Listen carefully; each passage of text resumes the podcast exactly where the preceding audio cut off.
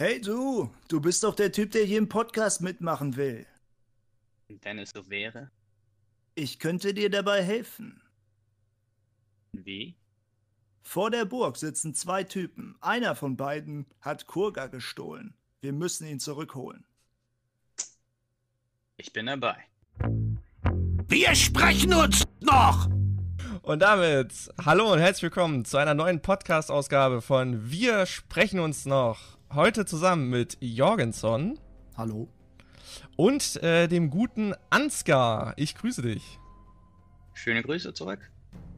Ja, und äh, kurzer Disclaimer zu Beginn. Ähm, bitte nicht äh, wundern. Äh, ich nehme heute Ansgar und äh, Jorgenson beide auf einer Audiospur auf. Also wenn es äh, audiotechnisch ein bisschen äh, seltsam klingen sollte bei, bei Ansgar, dann äh, bitte äh, bitten wir das zu entschuldigen. Ähm, aber ich will gar nicht lange drum rumreden. Ansgar, wer bist du eigentlich und äh, was äh, machst du hier und was machst du so? Also, ich bin im Grunde Spielentwickler, bezeichne mich selber als Game Engineer, einfach ein bisschen deutscher zu klingen. Ähm, ich arbeite seit 2014 in der Spielebranche und bin, äh, habe in vielen Projekten mit, äh, mitgearbeitet. So wie es in der Spielebranche üblich ist, arbeitet man von Projekt zu Projekt. Das heißt, man ist seltener tatsächlich an einer Firma eingestellt, sondern solange eine Firma ein Projekt hat, arbeitet man dann für die. Ähm, über die Zeit sieht man natürlich viele Spieleprojekte, ähm, macht auch eigene. Ähm, und Anfang 2019 habe ich dann für THQ ähm, in Barcelona angefangen zu arbeiten. Ähm, und da waren sie schon mittendrin in der Entwicklung für ähm, das Play äh, Teaser-Projekt für Gothic. Und so bin ich quasi in die geraten. Das war ein relativ zufälliges Event tatsächlich. Habe mich ohne, ohne Wissens tatsächlich auf den Job beworben. Und es war tatsächlich auch äh, sehr viel ähm, sehr viel Geheimniskrämerei um die, ganze das Thema, ob jetzt tatsächlich entwickelt wird oder nicht, wurde äh, in vielen Spielen äh, erstmal sehr geheim gehalten. Und äh, das heißt, die, die Jobannonce hieß ungefähr, äh, ja, wir suchen einen Spieleentwickler ganz grob ungefähr diese Kenntnisse und das, das waren mehr oder weniger fünf Zeiler. Und also gehe ich in, in Barcelona in, in dieses Spiele, äh, Spielestudio rein und äh, sie wollen mir das Spiel zeigen und kommt das alles schon sehr bekannt vor. Und als ich dann wirklich herausgefunden habe, dass sie Gothic machen, mitten in, mitten in Barcelona, war ich natürlich, also konnte ich es kaum fassen und sofort Ja gesagt, also unter jeder Bedingung ähm, und so bin ich quasi in diese Geschichte gestolpert. Das ist, also, das, das Grinsen hätte, hätte man nicht von meinem Gesicht kratzen können, als ich, als ich dann nach Hause gegangen bin und immer noch nicht gefasst habe, dass ich tatsächlich an Gothic mitarbeiten würde. Das war schon, ähm, wie, wie die Zugfälle manchmal zusammenkommen. Und das ist auch der Grund, warum ich die Spielindustrie so mag, ist, weil, weil du halt wirklich nicht weißt, was ist in den nächsten Monaten, was passiert als nächstes. Und so geht das Leben halt tatsächlich auch weiter. Also es, ist, es passieren immer wieder neue Dinge, du machst so viele neue Bekanntschaften ähm, und das ganze Netzwerk unvorstellbar. Ähm, aber ich schweife schon wieder ab, ähm, um kurz auf mich weiter einzugehen. Ähm, ich äh, bin viel in der VR-Branche tätig. Äh, wie gesagt, ich bin Spieleentwickler, das heißt, ich, ich schreibe also für Spiele mehr oder weniger Mechaniken. Ähm, das heißt, grob gesagt, wenn man Spiel auf den Knopf drückt, sollte ja in der Regel was passieren. Ich sorge dafür, was passiert. Ähm, und das rangiert über, über Core-Mechaniken bis visuelle Interfaces. Ähm, äh, also die, die, die Reichweite da ist tatsächlich. Und äh, wie gesagt, zurzeit ähm, bin ich hauptsächlich in, in dem Bereich VR tätig.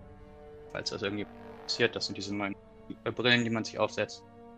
Und ähm, ich persönlich sehe relativ, relativ starke Zukunft, aber die, wann es tatsächlich soweit ist.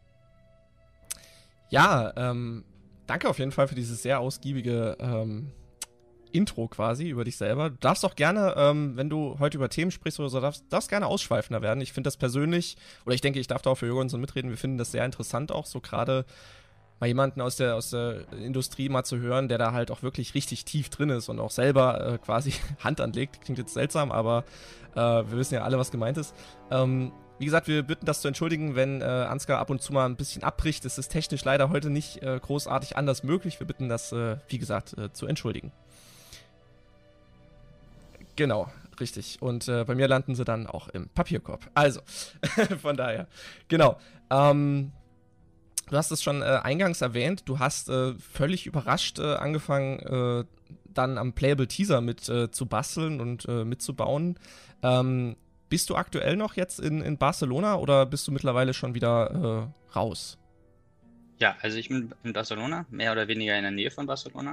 Mhm. Ähm, habe auch immer noch gute Kontakte zu einem Studio. Ähm, allerdings habe ich tatsächlich die Stelle von dem Playable Teaser zu dem eigentlich nicht übernommen. Ähm, hat vielerlei Gründe. Ähm, Kompetenz ist sicherlich keine davon.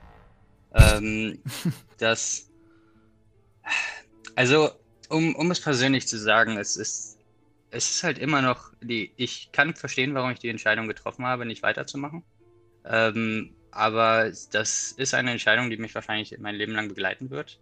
Und ich, ich zweifle auch heutzutage immer noch daran. Also es ist, es sind diese Art typischen Entscheidungen, die, wo man sich halt fragt, so was wäre wenn. Und ich, ich habe gute Gründe, warum ich äh, nicht direkt weiter, also in das, in das Core-Team mich übernehmen habe lassen. Ähm, und äh, ja, es, es gibt, glaube ich, keinen Tag seitdem, an dem ich das nicht auf eine Weise bereue. Gut, äh, müssen ja jetzt nicht auch äh, da konkret drauf eingehen. Wie ist denn aktuell die Lage in, in Barcelona? Auch gerade wegen, wegen der Pandemie gab es jetzt äh, weiter Einschränkungen. Bist du im Homeoffice? Äh, kannst du äh, irgendwo in eine. Also, wie alle Teams sind, äh, ist auch Homeoffice da angesagt. Also, Barcelona stand ja so sehr stark im Shutdown. Mhm. Das heißt, ja, Barcelona wurde mehr oder weniger komplett abgeriegelt. Es durften keine Leute raus. Es durften also wirklich nur zum Einkaufen raus und dann auch nur alleine, nicht zusammen. Es durften keine Leute zusammen rausgehen. Du durftest nur mit Maske raus und du durftest auch nicht zur Arbeit gehen. Ähm, das heißt, es äh, wurde auf gleich äh, Homeoffice quasi ange, angesetzt. Und äh, der Schnitt in, in Spanien war tatsächlich auch nochmal um einiges extremer als in Deutschland. Ähm, also während in Deutschland der der Übergang ein, ein bisschen flüssiger war. Also da hat man im Februar schon ein bisschen was gemerkt und im März, okay, wurde dann so langsam das Leben ein bisschen mehr eingeschränkt. In, in Barcelona war das so, dass es von, von einer Woche auf die andere, also eine Woche war noch alles ganz normal und es gab Festivitäten und es, es wurde halt quasi nichts gesagt und auf die andere wurde, wurde den Leuten dann halt verboten rauszugehen. Ähm, und äh, das hat natürlich, äh, das hat natürlich gesorgt, dass, äh, dass das Team ja, sich dementsprechend umstrukturieren muss. Ich denke, die, die ähm, äh, computergestützten Industrien hat es tatsächlich am wenigsten noch getroffen, aber auch da es ist einfach absolut notwendig, dass ein Team mehr oder weniger zusammensitzen kann und die zusammen an den Projekten arbeiten können. Also so ein Studio lebt davon, dass, dass alle Leute in dem Studio sitzen. Ähm, und das fand ich bisher auch immer am faszinierendsten daran. Also gerade in dem Barcelona-Studio ist, ist mir der, der Vibe, ähm, dass, dass quasi eine ganze Familie an dem Projekt arbeitet, sehr aufgefallen und, und sehr positiv. Also die, die Leute haben sich grundsätzlich mo positiv motiviert. Es war halt wirklich nie so, dass, ähm, äh, dass Stress halt die Stimmung runtergebracht hat, sondern, also es gab immer viel Stress, aber die, äh, die, die Mitarbeiter waren halt grund äh, grundsätzlich positiv eingestellt und, und, sie haben halt alle permanent zusammengehalten. Also du, man kann sich das schon quasi wie eine Familie vorstellen, die dann zusammen an einem Spiel arbeitet. Unglaublich faszinierend. Also das hatte ich so auch vorher noch gar nicht. Nee, nicht mhm. so wie bei einem Spiel.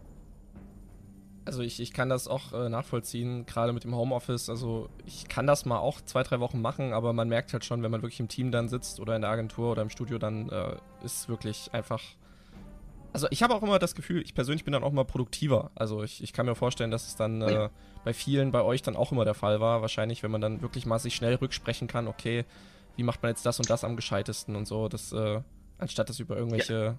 Kommunikationstools äh, im Internet quasi ja. zu, zu klären.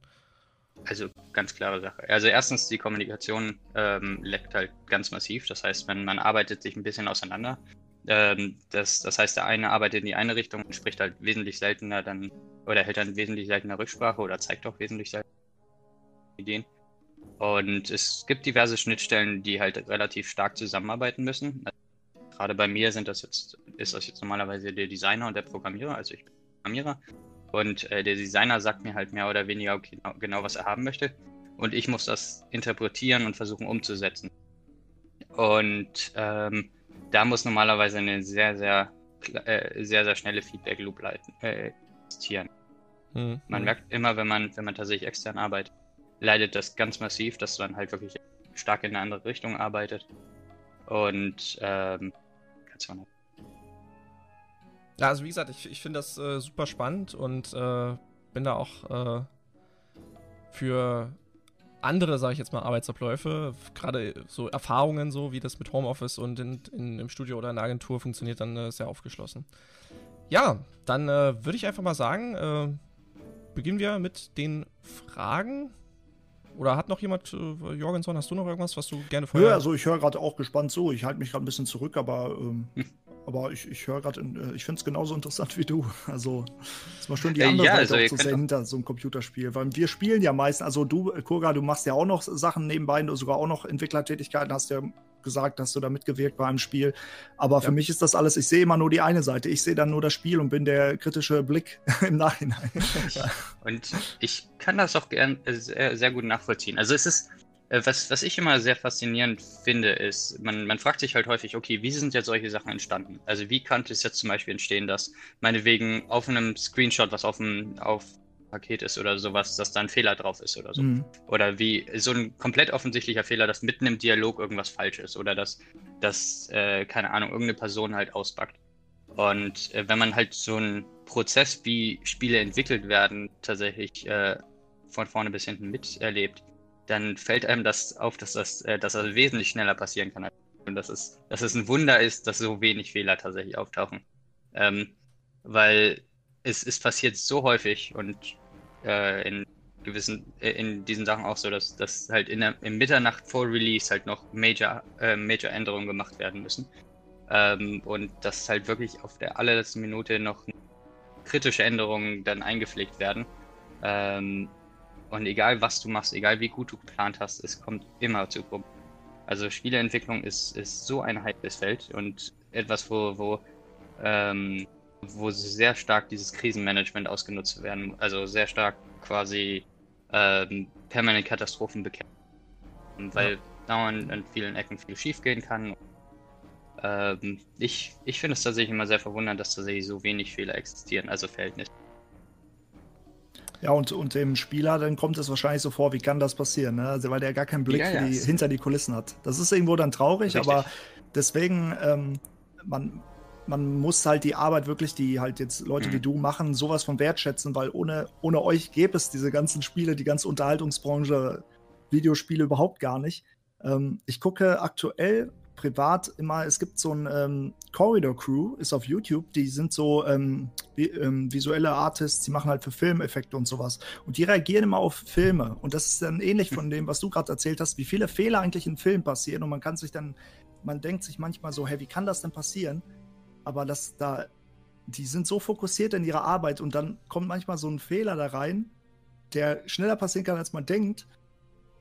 Und dann wird der Film nachher schlecht gemacht wegen irgendeinem Filmfehler oder so. Und äh, man weiß gar nicht, alleine so eine Filmszene zu rendern, zum Beispiel, dauert dann äh, monatelang teilweise.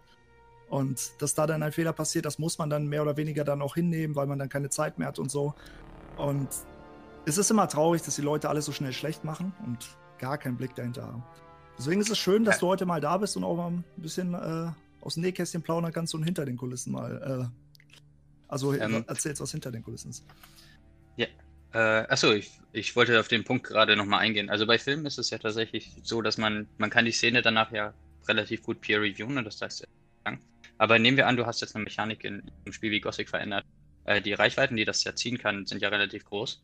Ja. Und das Problem ist, du hast jetzt nicht die Zeit, alle Varianten von allen Spielevents in Gothic wieder durchzuspielen. Ähm, das heißt, äh, wenn, also nachdem das meinetwegen getestet wurde, müsstest du ja theoretischerweise nochmal alle Pfade von diesem Spiel durchtesten oder durchspielen. Oh, ja. ähm, was zeittechnisch also quasi unmöglich. Und grundsätzlich ist es so, dass ein, ein, Fehler, den du auf der einen Seite behebst, erzeugt ein neues Problem auf einer ganz anderen Seite, das, was du gar nicht, nicht berücksichtigst. Das, das ähm, ist wahrscheinlich gerade bei Spielen in so einem Extremfall, wo man so viele spielerische Freiheit hat wie bei einem Gothic, oder? Ja, ja, auf jeden Fall. Also das ist, ähm, ist quasi eine Kunst für sich. Ich Aber. Hab, ähm, oh, Entschuldigung. Hm? Nee, nee, ich, ich wollte. Nein, nein, bitte. Entschuldigung. Äh, ich äh, dachte, Du, du bist fertig.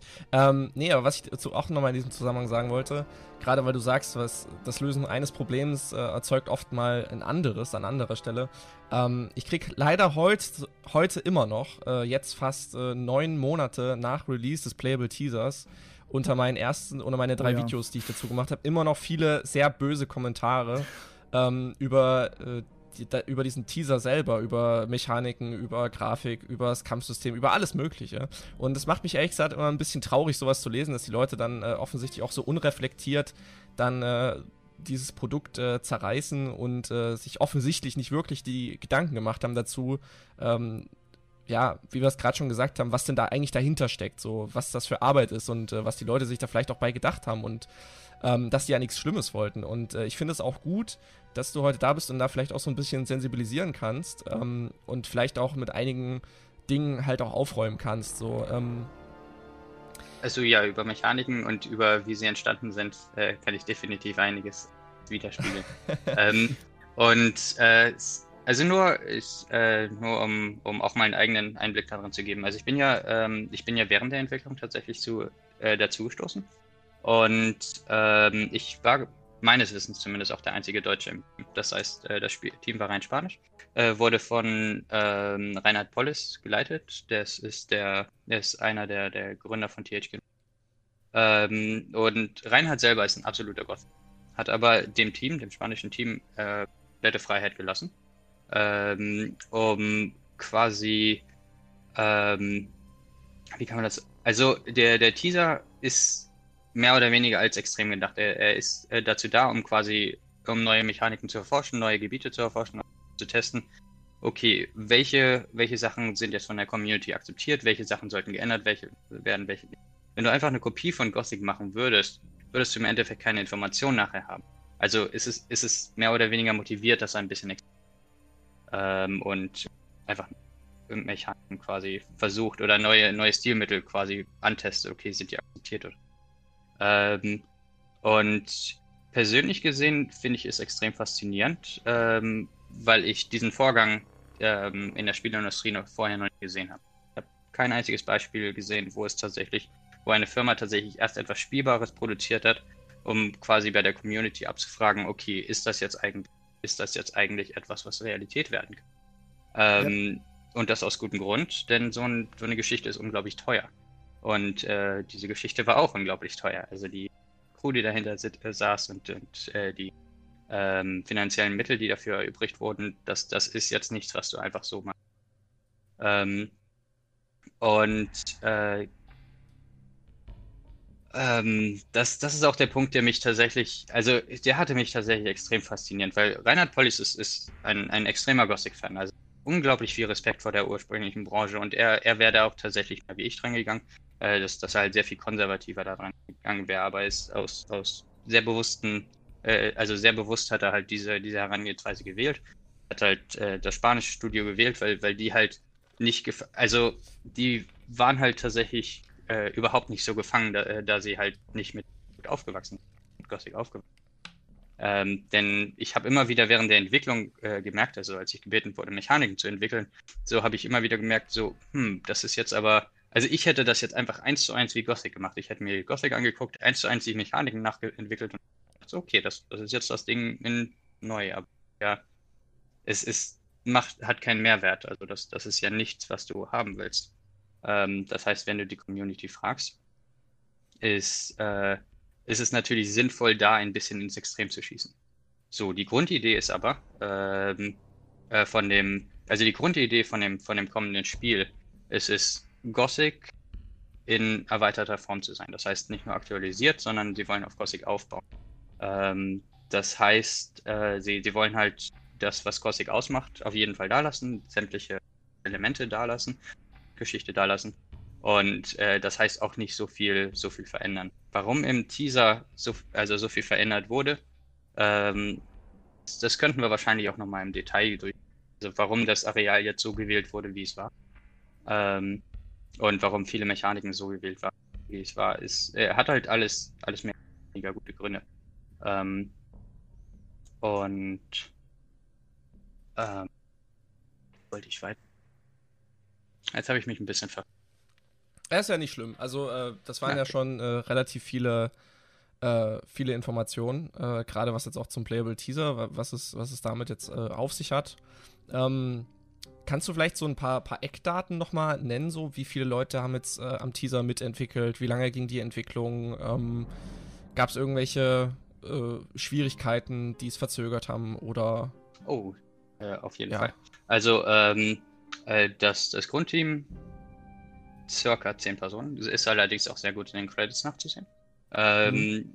das, das heißt, ja, ähm, in Grundausstattung normalerweise ist das ähm, äh, zwei, drei Programmierer, zwei, drei Artists, äh, ein bis zwei Sounddesigner, äh, ein bis zwei Animatoren, ähm, dann natürlich äh, Projektleiter und äh, dann diverse Elemente, die outgesourced werden. Also das heißt, für irgendwelche generischen Elemente werden. Ähm, äh, ja, also generische Elemente können in der Regel outgesourced werden, sodass. Ähm, dann, was war die weitere? Ähm, wie, wie, lange ging, ging die grundsätzliche ah, Entwicklung und äh, ähm, gab es Schwierigkeiten? Ja. Also, die grundsätzliche Entwicklung, ähm, ich die, die Sache ist, dass das Projekt ist an sich äh, äh, ist mehrmals transformiert worden. Das heißt, man ist nicht mehr der Anfangsidee dran gegangen, okay, wir machen genau das, sondern ähm, die Idee ist ein bisschen entwickelt worden über, über die Zeit. Das heißt, man hat sich hingesetzt, okay, was haben wir jetzt? Ähm, und dann schauen wir, okay, was wollen wir daraus machen? Weil sie, sie haben halt äh, extrem viel experimentiert, geschaut, okay, was funktioniert jetzt eigentlich, wie kann das gemacht werden, ähm, bevor das eigentlich angefangen äh, wird. Die, die ganze die ganze bisherige Zeit dient halt der Informationssammlung, also auch für das Studio selbst. Ähm, erstens ist das Studio in der Lage, die, ähm, äh, die gegebenen Anforderungen äh, umzusetzen.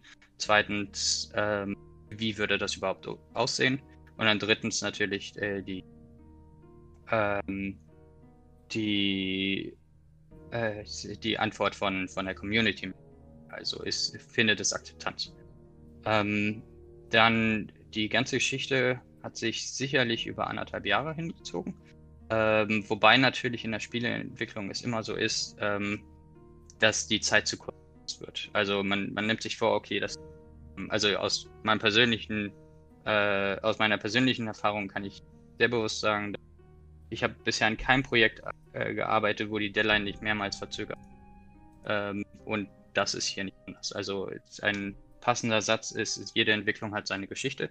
Und ähm, das, es, es gibt quasi keine Spieleentwicklung, wo alles glatt geht. Es, es wird immer verzögert, es wird immer verschätzt. Es, man, es gibt halt Faktoren, die man nicht berechnen kann. Ähm, und das ist, ist hier genau. Und ähm, gerade gerade Reinhard äh, war es, also er, er, hat er hat wirklich sehr geschützt bei der bei der Vorstellung, okay, es findet das jetzt eigentlich Akzeptanz bei der ähm, ähm, bei, bei der Community.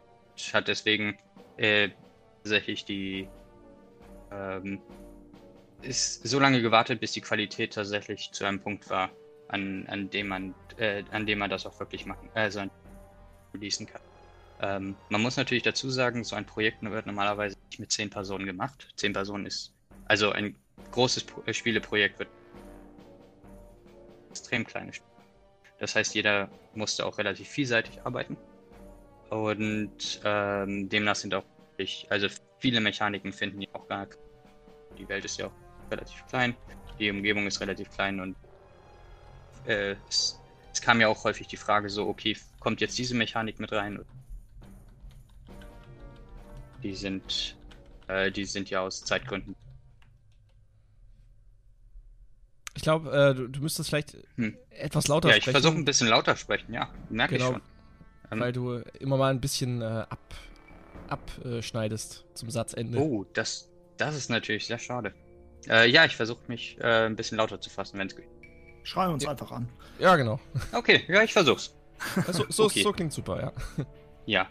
Also, ähm, um es kurz zu fassen, ähm, die äh, die eigentliche Idee ähm, des, des Projektes ist, hat sich immer wieder gewandelt und äh, das merkt man in dem Spiel auch selber. Also am Anfang war es halt zum Beispiel sehr cin äh, cinematic-lastig Und ähm, es, es war halt gar nicht geplant, dass man tatsächlich so viel spielen kann. Ähm, und das hat sich aber immer weiter geändert. Ähm, und ja, das sorgt natürlich für, für seine ganz eigene Spieleentwicklung. Aber ähm, nach wie vor, also ich persönlich bin tatsächlich, ähm, ich, ich finde es sehr beeindruckend, was dabei rausgekommen ist, gerade unter den Voraussetzungen, die existiert haben. Also dadurch, dass das halt am Anfang das Bild nicht klar war, sondern extrem viel experimentiert wurde, ähm, ist das Ergebnis tatsächlich, ähm, finde ich, sehr schön. Ja, und guck mal, das kannst du auch noch viel besser dann bestimmen, weil du die Hintergrundinformationen hast. Viele Leute, die das halt gesehen haben, oder gerade was auch Kurga meinte, die bis jetzt noch immer rumhaten, die haben das ja gar nicht im Blick, wie schnell sowas entstanden ist, mit wie viel, also oder mit wie wenig Leuten das entstanden ist. Und es ist ja mehr oder weniger nur entstanden, um Dinge auszuprobieren und um überhaupt erstmal festzustellen, wollen Leute das auch. Also es war ja für die Community gemacht und so gesehen hat man jetzt ja noch gar nichts davon, aber hat so viel Geld investiert. Ne? Das ist ja schon eine, eine krasse Entscheidung. Überhaupt, weil du meintest ja. das ja auch. Und bei welchem Spiel gab es das denn sonst, dass man wirklich also einen Playable Teaser gemacht hat? Also ich, ich kannte das vorher so gar nicht. Also ja. die Entscheidung ist schon eine ganz besondere. Ja, und viele, viele verstehen das halt leider nicht. Also viele denken halt, ja, okay, das ist jetzt schon äh, quasi das fertige Endprodukt oder mhm. so ein Prolog oder so zum Spiel, was dann später fertig sein wird und äh, wissen aber gar nicht die, die Hintergründe so richtig dazu. Und ähm, ja, ist natürlich sehr schade, aber ja, ist leider so. Ich ähm, denke, das wird sich klären, wenn später das, äh, das, das eigentliche Spiel rauskommt. Und äh, da werden dann auch viele Sorgen, die, die dadurch entstanden sind, also durch, die durch den Teaser entstanden sind. Dann. Also, ähm, äh, wenn wir wenn wir sicherlich ein bisschen weitergehen, also wenn ihr Detailfragen zu dem Spiel habt, warum jetzt im Playable Teaser zum Beispiel diverse Dinge auftauchen oder welche Mechaniken auftauchen werden, ähm, da kann ich sicherlich sehr erleichternd äh, reagieren, also äh, oder agieren. Ich meine, ähm, vieles. Ne, sag ruhig. Mal leid dir. Nee, nee, ja. ich, ich, also ich äh, hätte, hätte da nicht weiterreden sollen. Ja, alles gut. Äh, ich, äh, ich wollte noch fragen, vieles erklärt sich ja auch von selbst, wenn man weiß, dass es ja nur der Playable-Teaser ist, der wirklich halt zum Anteasern da ist, zum Gucken, zum Ausprobieren. Dann kann man ja auch man Dinge verstehen, wie, wieso es noch unsichtbare Wände gibt und so ein Kram und die Dinge, die Gothic ja eigentlich nicht hatte. Das kann man sich eigentlich auch selbst ja. herleiten, warum das so ist. Ne? Aber viele fangen dann bei diesen Dingen an. Und zum Beispiel eine Sache, die hat mich fasziniert, auch gameplay-technisch, eigentlich eine sehr simple Geschichte. An Gothic konnte man schon immer schleichen, aber dass man einfach jetzt unter bestimmten Höhenobjekten drunter her so schleichen kann, das hat mich auch fasziniert und das fand ich, das ist eigentlich eine Kleinigkeit, aber die wird sich super ins neue Spiel äh, so einbauen lassen und, und das passt zu Gothic auch. Ne? Also das ist einfach eine simple Änderung und mir hat sie gefallen. Oder viele da Sachen wie die Größenverhältnisse, die neu, ähm, also wo, wo eine Neuinterpretation dann da war. Gerade dieses Tor am Anfang bei der Austauschstelle, wo dieser Ori sitzt und da äh, Wache hält. Und das ist ja in Gothic 1 sehr klein. Und wenn man dann das im Playable Teaser gesehen hat, dann war das alles im Größenverhältnis um einiges größer und, und ähm, imposanter. Also es sah aus, als würde es wirklich was verteidigen. Und das hat mich auch beeindruckt. Und diese Dinge kann ich sehr positiv mitnehmen. Für mich. Ja, ja auf jeden Fall. Hm. Also was Tatsächlich so, was... gibt es. Also, tut mal. Ähm, nee, äh, erzähl, ich, ich glaube, ich bin dir Also äh, tatsächlich gibt es, gibt es dazu auch die schöne Geschichte. Ähm, und zwar, äh, es fällt sicherlich den, den Kennern aus, dass, äh, auf, dass äh, die Originalwelt sehr original zu dem ist, was original da war. Das ja. liegt daran, dass tatsächlich das ursprüngliche Mesh als, als Vorlage genommen wurde. Das heißt, das wurde aus, aus Gothic raus exportiert und als Grundlage dafür. Das Problem ähm, beim Übergang zu heutigen Spielen ist, dass ähm, heutige Charaktere einfach keine 70-Grad-Steigungen mehr gehen können. Das sieht be bescheuert aus. Also Gothic, man kennt den ursprünglichen Charakter, der kann einfach eine 70-Grad-Wand hochlaufen, das stört ja. den gar nicht. Aber das sieht, ja. äh, das sieht halt absolut nicht zeitgemäß. Und äh, das heißt, was gemacht werden musste, ist, ähm, man musste das ganze Mesh in der Z-Achse quasi ein bisschen skalieren. Das heißt, äh, man musste äh, die, äh, man musste die Wände und die, die, die, äh, ja, die Steigungen quasi äh, markanter machen. Ähm, dass, dass man halt, dass es halt klar ist, okay, das ist jetzt keine Steigung, die du mehr gehen kannst, weil das ist eine klare Wand. Und ähm, das fällt einem auch immer wieder auf in heutigen Spielen, dass das halt diese Schrägen grundsätzlich entfernt wurden, ähm, also die, die es damals häufig gab, und äh, tatsächlich durch klar, äh, klarere Wände, also durch, durch härtere Steinwände, generelle Wände. Ähm, ja, aber, äh, also hier. Nee, es ist, wo du es jetzt gerade erzählt hast, ist mir das auch erst gerade mal so aufgefallen, dass man in Gothic halt wirklich so relativ steile ähm, Abhänge einfach so hochgehen kann. So ähm, ist mir jetzt, jetzt wo du es halt erzählst, fällt ihm das halt erstmal so richtig irgendwie mal auf, so dass es so in Witcher 3 zum Beispiel äh, oder in Kingdom Come gibt es das ja auch nicht so. Aber da macht man sich als Spieler so gar nicht so richtig die Gedanken drüber, was, was es da halt so für, für Probleme geben kann, die ein Entwickler kriegen kann. So. Also die das finde ich gerade sehr interessant. Moderne Spiele haben ja oft einfach wie so Kletterkanten wo man nur an bestimmten ja, Orten klettern kann. Genau, und äh, ja, bei Gothic ja. hatte man einfach die Möglichkeit, überall hochzukommen. Richtig. und äh, gerade mit einer Blutfliege, wenn man sich mal eine Blutfliege verwandelt hat, dann kann man wirklich auf jeden hohen Berg hochfliegen einfach. Ähm, das ist schon sehr interessant, aber man, man muss das ja auch verändern, weil das Spiel soll ja nicht einfach nur äh, einfach ein Remaster sein, das eins zu eins jetzt nur die Grafik aufpoliert, sondern es soll ja wirklich ein Remake sein, was auch dann zeitgemäß wirkt, wenn es dann da ist. Und äh, ich, ich, fand, ich fand das sehr beeindruckend, äh, die Entscheidungen, die da schon getroffen wurden. Was du gerade erklärt hast, warum die Welt so und so geändert wurde. Es, ist, es sah wirklich sehr gut aus.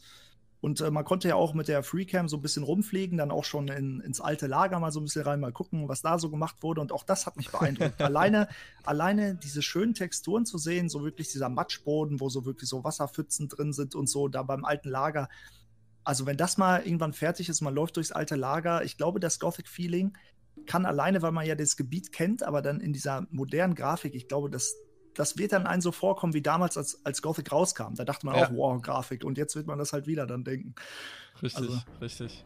Also ich, ich glaube auch, äh, dass das mega wird. Eins meiner äh, Top-Highlights im Playable Teaser war dieser, dieser eine Gardist, der auch beim Tor stand, was wir gerade äh, erzählt hatten, ähm, der dann auf seiner Laute ähm, Herr Manelik gespielt hat von oh. In Extremo. Oh, das ja. war so Ah, das da hatte ich richtig Gänsehaut gehabt. Und das war so ein kleines Detail, das wird einem Casual-Spieler, der Gothic vielleicht von früher gar nicht kennt, das wird ihm gar nicht aufgefallen sein. Aber mhm. so den Kennern, diesen Hardcore-Fans, denen fällt das sofort auf. Und äh, solchen Leuten, gerade dem Teil der Community, die wirklich halt so hardcore dahinter sind, ähm, die kann man mit solchen kleinen Details schon sehr das Herz erwärmen. Also es ähm, ist mir jetzt besonders äh, aufgefallen. Also ich glaube, ich kann auch für viele sprechen, die das, ja, den Fable Teaser auch gesprochen haben, äh, gespielt haben. Ja, ja definitiv. Den, den mochte ich auch sehr, sehr gern. Das ist richtig. Also die, die Charaktere generell, ich finde es eigentlich sehr schön, wie sie sie aufgebaut haben. Ähm, also sie haben halt die ursprünglichen Charaktere als Vorbild genommen und, und ähm, haben äh, da die, äh, die Elemente versucht, ein bisschen markanter raushängen zu lassen.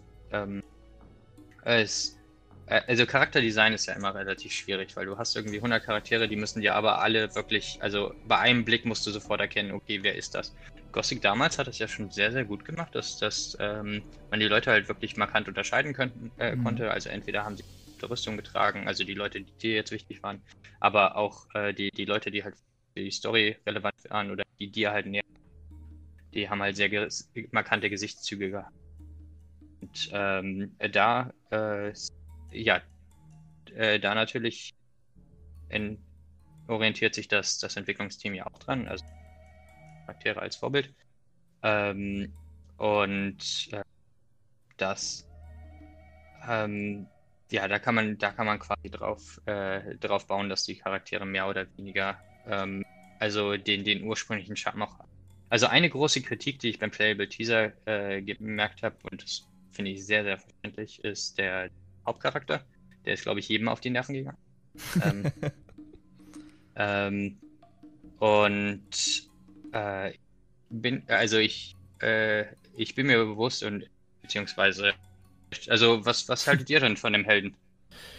Also optisch, ja. optisch äh, kann man jetzt eigentlich jetzt nichts Großartiges sagen. Es ist, glaube ich, auch ein Standardentwurf, also ein Entwurf gewesen, ein Versuch. Ähm, mir, mir hätte ein anderes Design be besser gefallen, also ein rein optisch jetzt gesehen, aber das, das generelle Design von ihm, wie, wie er an Dinge rangeht und dass er so viel redet, das passt nicht zu diesem, naja, mehr oder weniger eher nur sarkastischen Gothic-Helden, den wir so kennen, der ab und zu einen dummen Spruch macht, aber die meiste Zeit halt auch alles unkommentiert stehen lässt. Also das merkt man immer in den Gothic-Dialogen, wenn er stellt Fragen, er stellt aber wirklich nur Fragen, die ihn wirklich interessieren. Yeah. Und dann antwortet er sogar ganz oft nicht und stellt einfach eine weitere Frage. Und das ist, zeichnet irgendwie diesen Charakter auch aus. Und dann zwischendurch mhm. kommt einfach mal so unerwartet auch ein blöder Spruch, äh, so ein sarkastischer. Das äh, macht für mich den Gothic-Helden auch alleine, weil man hat ja auch eine Dialogoption und eine Entscheidungsvielfalt, ähm, wie man dann spielen will. Spielt man jetzt eher böse oder, oder will man jedem helfen? Das ist einem dann ja komplett selbst überlassen. Aber wenn der Held von Anfang an schon so viel redet und so viel Charakter mitbekommt, dass er ja. irgendwie so leicht arrogant rüberkommt, das passt nicht zu Gothic und ja. Ja, das, das hatte mich persönlich auch sehr gestört. Also am Charakter, äh, also am Hauptcharakter äh, konnte man sehr stören. Und ich, äh, äh, also die, die, das Studio ist sich durchaus bewusst, dass äh, da sie ähm, eher zu dem ursprünglichen Charakter zurückkehren soll. Ja. Was ich, äh, was ich gut fand, Entschuldigung, äh, was ich gut fand, war, das hat Reinhard Polles auch im Gamestar-Podcast gesagt, auf die Frage hin, ähm, wie es denn mit den Synchronsprechern aussieht, mit den Deutschen. Äh, er hat ja jetzt zwar noch keine direkte, klare Antwort genannt, was ja auch völlig okay ist, aber zumindest durchsickern lassen, dass man versuchen wird, ähm, alle originalen Sprecher von damals wirklich noch irgendwie zusammenzutrommeln. Und äh, wir hatten in vergangenen Podcasts hier zusammen schon oft über das Remake philosophiert, was wir uns wünschen würden und ähm, was denn cool wäre. Und äh, da war auch einer der Punkte halt, dass der Held seine markante originale Stimme von damals wiederkriegt, äh, gesprochen von Christian Wewerka mhm. und auch die Freunde des Helden wieder, zumindest äh, von denen, die halt noch leben. Ruhe in Frieden, Peter Heusch. Ähm, dass man da versucht, wirklich auch die originalen Sprecher nochmal ranzukriegen, das ist auf jeden Fall ein riesiges Plus und äh, wird auf jeden Fall großen Anklang finden. Und wenn man sagt, okay, man gibt dem Helden seinen alten Charakter wieder und auch die Stimme dazu, ich glaube, dann kann man nicht sehr viel falsch machen. Also es ist, ähm, da kann man schon wirklich echt viel machen, wenn, wenn dieselbe Stimme dann wieder da ist wie damals. Ja, auf jeden Fall. Ja. Ähm, also, also nicht nur, nicht nur für die äh, also nicht nur für die für die Sprecher, sondern tatsächlich für die Entwicklung ähm, werden viele der alten Größen ähm, wieder mit eingebunden. Ähm, das, äh, also konkrete Aussagen darf ich da nicht treffen, aber äh, man kann sich, man kann schon davon ausgehen, dass, äh, äh dass viele der ursprünglichen Spiele entwickelt da tatsächlich wieder mit Hand anlegen können und äh, äh, ihre, ihre Ideen einfließen werden. Also ähm, war ja so, dass der Playable Teaser tatsächlich komplett von, äh, äh, von außen gemacht wurde, also äh, ohne, ursprünglichen Einfluss. Und äh, das wird bei dem Gothic-Spiel nicht so sein. Das lässt einen doch hoffen und das freut mich gerade sehr. Das freut mich auch sehr. Wenn alte definitiv. Größen da wieder mitwirken, dann kann das nur gut werden. Ja, wir wollen ja jetzt auch keine Namen nennen, das ist ja auch. Äh, nee, das, äh, das, das, das darf ich auch gar nicht, aber nee, äh, gut, ja, ich, mich hat das auch tatsächlich sehr gefreut, ähm, als ich gehört habe, wer da macht. Ähm, das, ich, ich persönlich freue mich sehr darauf, das Gothic-Spiel zu spielen, wenn es dann mal raus ist. Oh ja. Und ähm, äh, ja, ich, ich kann es kaum erwarten, was da produziert wird. Ja, ja, ich sag mal so, ich denke, vor 2023 brauchen wir da mit nichts rechnen. Gerade auch jetzt durch die Pandemie wird sich ja sowieso alles verzögern und so. Ich weiß, ich habe, äh, als der Teaser rauskam, haben ja schon die ersten äh, Spielemagazine wieder getönt mit, ja, äh, 2021, 20. Geburtstag von Gothic und dann gibt's das Remake und äh, alle freuen sich und so. Und ich dachte mir so, Alter, wo lebt ihr denn? Das ist doch viel zu utopisch, das in einem Jahr äh, komplett Jahr fertig zu machen. Das ist absolut unrealistisch. Und ähm, vor allem ja. das mehr oder weniger ja alles, was auch im Teaser war, das hat ja schon, meintest du gerade, ein Jahr oder mehr gedauert, ne? Und ja. das ist ja, ja mehr oder weniger über einen Haufen geworfen worden, weil das ja der Versuch war. So wahrscheinlich nicht alles, aber ich meine, ein Großteil hm, wird Doch, ja das, das wird, also ich gehe nicht davon aus, dass irgendwas wieder verwendet wird. Okay, also dann, das, das wird alles neu geschrieben. Ja, okay, und dann, dann ist es ja so, dann hat das ja gar nichts zu bedeuten, was da passiert ist, ne? Hm. Naja, das ja nicht. Also sowas ich, ich meine für, für das. Aber ja, also nicht, nicht, falsch verstehen, ich meine jetzt gar nicht zu bedeuten, war ein bisschen ungünstig ausgedrückt. Also es ist, es ist ja so, dass weil von neu auf angefangen wird, kann man ja das dann nicht mehr vergleichen mit dem, was man im Teaser ursprünglich da mal gespielt hat. Und deswegen sind ja auch ja, die ganzen klar. Leute immer, immer so äh, fehl am Platz, die jetzt auch sagen. Ich habe auch oft in meinen Videos rede ich ja über den ähm, über den Playable Teaser noch und da kommen wirklich auch, wie Koya schon meinte, wirklich die Leute und sagen, von was redest du eigentlich? Das Spiel wird kein Gothic. Dabei haben sie sich ja wirklich dann nicht mehr damit beschäftigt und ich, ich hoffe, diese Leute, ähm, dass vielleicht manche auch von denen hier dann zuhören und äh, dein, äh, dein Hintergrundwissen jetzt gehört haben und sich dann ein bisschen beruhigen können. Wo, wobei man natürlich sagen muss, ähm, also ich, ich habe sehr guten Einblick in das Feedback äh, bekommen dürfen. Und das Feedback durchweg ähm, war tatsächlich, also wirklich durchweg positiv. Ähm, ja, also nicht, es, es, gab natürlich negatives Feedback. Aber ähm, es, es, war tatsächlich so überraschend positiv, dass, dass bei der Entscheidungsfrage, ob das, ob jetzt das Gothic rauskommt, wurde, wurde nicht mal gezögert. So, da wurde einfach gesagt, ja, das ist die Community. Wir man, machen das. Man merkt Dann, halt, wie, wie Gothic interessiert noch so viele Menschen sind, auch im Jahr 2020 noch. Und die stehen natürlich dahinter. Ich glaube, mehr Gothic wollen die alle. Und wenn man dann Kritik äußert, dann ist das ja auch teilweise dann berechtigte Kritik, wie der mit dem Helden oder was. Ne? Äh, klar, also es ist ja auch alles sinnvoll. Ähm, ja. Aber natürlich muss man, muss man auch überlegen, okay, was ist jetzt eigentlich, was ist jetzt eigentlich. Also zum Beispiel unsichtbare Wände gibt es ja eine ganze Menge im Teaser. Ja. Das Problem ist, Schwimmen als, äh, als Funktion zu implementieren, ist gar nicht einfach. Ähm, ist es halt sinnvoll, sich das zu sparen. Ähm, das, das hätte tatsächlich wie eine ganze Welt an Problemen äh, äh, hinzugefügt und das wäre der Mehrwert, den das Schwimmen jetzt tatsächlich nicht wert gewesen. Das heißt aber natürlich, dass dieser Fluss, der da durchführt oder der die Wasserstelle irgendwie abgeblockt werden muss. Das Einfachste, das Wände, also unsere zu ziehen. Ähm, und davon gibt es natürlich ein paar. Gar keine Frage. Das, ähm, also ein paar dieser, äh, oder ein paar dieser ähm, quasi Einschränkungen sind absolut, weil so ein Vertical Slice ähm, ist unglaublich, also ähm, Vertical Slice, um das kurz zu erklären, ist man in der, in der Spieleindustrie. Und zwar sagt man, dass man äh, in einem kleinen äh, in einem kleinen Rahmen quasi ein fertiges Spiel haben möchte. Also so wie der Playable Teaser zum Beispiel. Das Problem ist, ähm, das ist unglaublich schwierig für Programmierer, unglaublich, also wesentlich leichter für Artists, weil Artists halt, okay, ob sie jetzt einen Charakter oder 100 Charakter, ist für ihn der Aufwandsfaktor 100.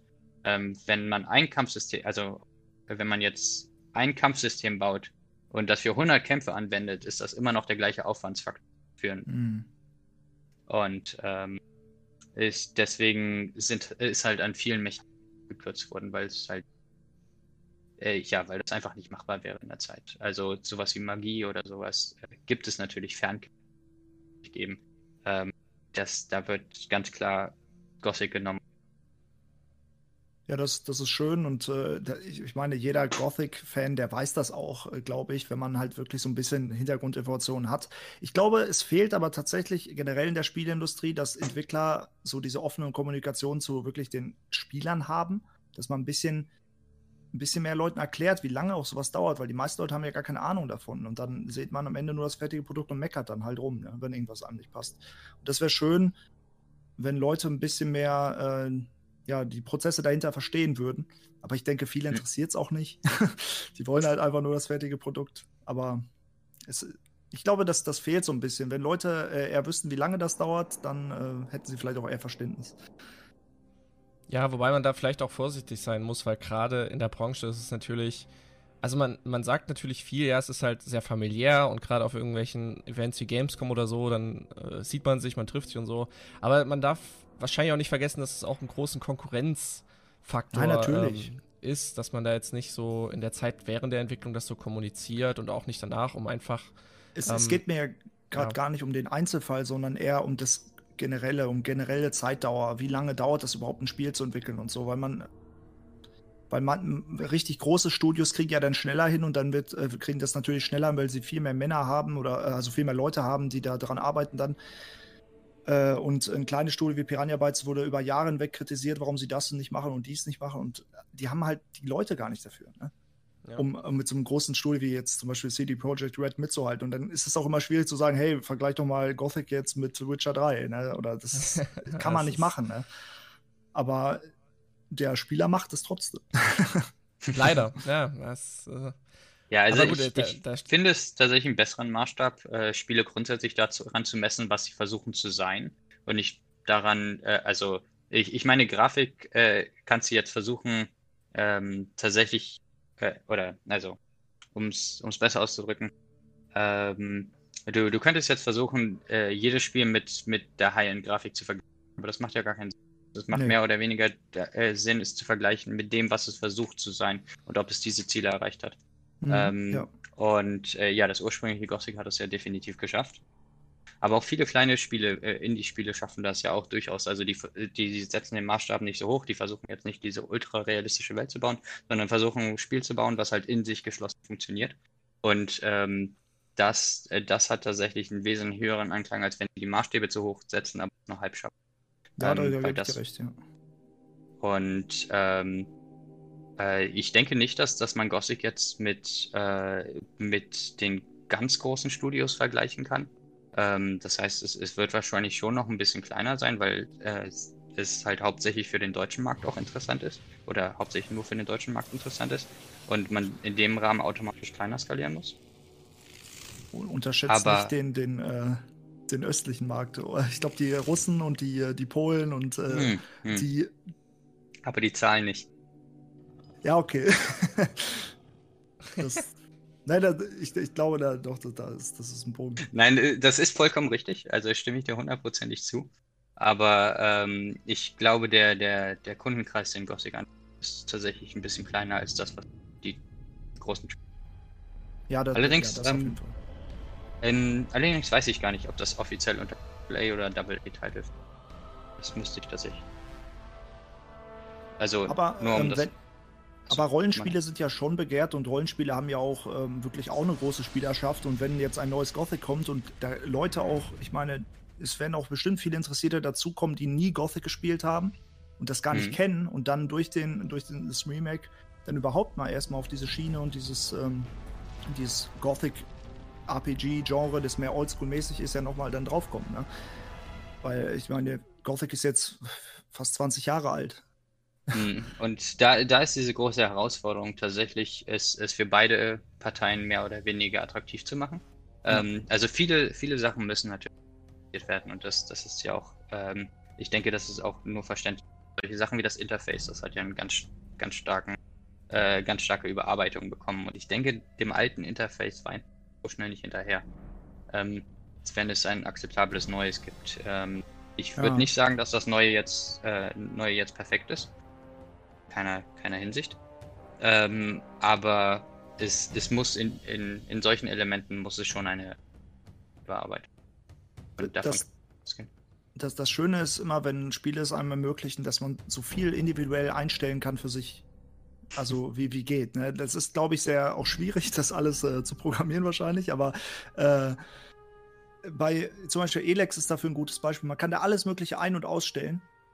Und äh, das macht es sympathisch für mich, weil der, der alles Mögliche angezeigt haben will, der noch will, dass Objekte aufleuchten, der kann das haben. Aber man kann es auch ausstellen. Und das ist halt etwas, was so einem Spiel wie Gothic wahrscheinlich auch gut tun würde. Dann würde man neue Spieler, die ein moderneres Interface mögen, damit reizen. Aber die alten Spieler können auch sagen, nee, ich will das alles nicht. Ich will so oldschool Gothic-mäßig, vielleicht auch irgendwelche Voreinstellungen, dass man sogar ein Interface einfach Gothic nennt. Und dann ist da ja. einfach nur wieder das Inventar und äh, nur unten eine HP-Leiste. Ah, okay, okay, genau, das genau. meinst du. Da muss man natürlich von zwei Sachen unterscheiden. Also einerseits ist natürlich äh, die mehr oder weniger die Anordnung. Also nehmen wir jetzt das Inventar. Ähm, es, beim Inventar gibt es natürlich bei dem neueren Spieler modernere Elemente, sowas wie das Quick Access Menu und dergleichen. Mhm. Ähm, diese Sachen existieren, weil es halt so, äh, weil es halt Controller gesteuert sein muss ja, oder Controller, Controller kompatibel sein muss. Ähm, das ist eine grundsätzliche Voraussetzung in Spielen heutzutage. Ähm, oder bei allen RPGs. Ja, so. Ähm, aber natürlich gibt es dann auch diese die Interfaces, die mehr oder weniger dem, dem Spieler versuchen, äh, Informationen zu, äh, vorzugeben. Und ähm, diese Informationszugabe, da hundertprozentig zu, ähm, die sollte äh, zu entfernen sein. Viele mhm. RPGs haben heute diese typische Krankheit, dass sie nur noch von Ausrufezeichen zu Ausrufezeichen läuft.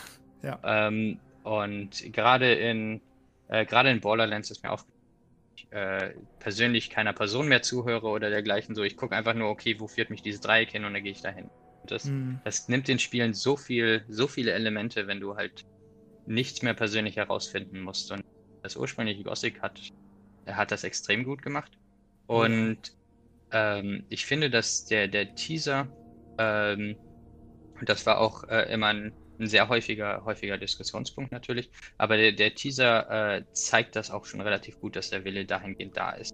Und eine, ähm, also nehmen wir, nehmen wir zum Beispiel die, es, es gab ja viele versteckte Quests oder ähm, die, die Quests an sich äh, konnte man ja in vielen verschiedenen Varianten machen. Ähm, und es gab euch durchaus mehr Lösungswege, beziehungsweise auch versteckte Lösungswege, Sachen, worauf du nicht äh, hin, äh, hingeführt wurdest. Und es gab keine Ausrufezeichen über Personen. Ähm, und es ist, dir wurde halt relativ wenig eindeutig gesagt, so was kannst du jetzt eigentlich. Und ähm, das finde ich, finde ich sehr schön, äh, ja. dass, dass sie tatsächlich dazu, dazu entschieden haben und das wird ähm, in, also diese, diese Art, diese Art Schema wird wahrscheinlich auch weiterhin beibehalten, dass du so halt, dass dem Spieler halt nicht vorgeschrieben wird, okay, äh, ähm, das musst du jetzt machen und dann musst du jetzt das, musst du jetzt sich halt sehr frei bewegen kann. Und dass es zu jeder Quest auch viele Möglichkeiten gibt, die zu lösen. Ähm, dass es halt auch viele Orte gibt, äh, wo, wo du halt durch, durch versteckte Hints oder Tricks erworfen äh, wirst. Also zum Beispiel äh, in diesem, in dem Gothic Teaser, da gab es ja diesen, diesen einen versteckten, diese eine versteckte. Ähm, wie seid ihr da persönlich drauf gekommen? Also, oder ihr habt sie ja mit Sicherheit gefunden. Wie habt ihr sie? Also, die, du meinst diese Höhle, ne? Mhm, die Höhle. Ja, also ich hatte, ich hatte zu dem Zeitpunkt halt gestreamt und mhm. hatte mir natürlich da brutal viel Zeit gelassen. Also ich habe da jetzt nicht irgendwie gedacht, okay, das muss ich jetzt schnell machen oder so, sondern habe dann auch wirklich mit dem Chat dann äh, kommuniziert und mich natürlich auch so ein bisschen äh, beraten lassen, äh, was man jetzt so als nächstes machen könnte. Und ähm, ich denke, das war so ein Zusammenspiel mit dem Chat bei mir, dass man gesagt hat, ja, guck dich erstmal weiter um, äh, vielleicht findest du noch irgendwas. Ich glaube, ich habe die Höhle von alleine gefunden und ähm, bist einfach reingelaufen tatsächlich. Also, ja, genau. Ich meine, das ist ja, da ist ja eine Falle gewesen, glaube ich. Oder, äh, nee, kann sein, dass ich es gerade durcheinander werfe. Ich dachte, wäre eine Falle, wo man dann einfach stirbt.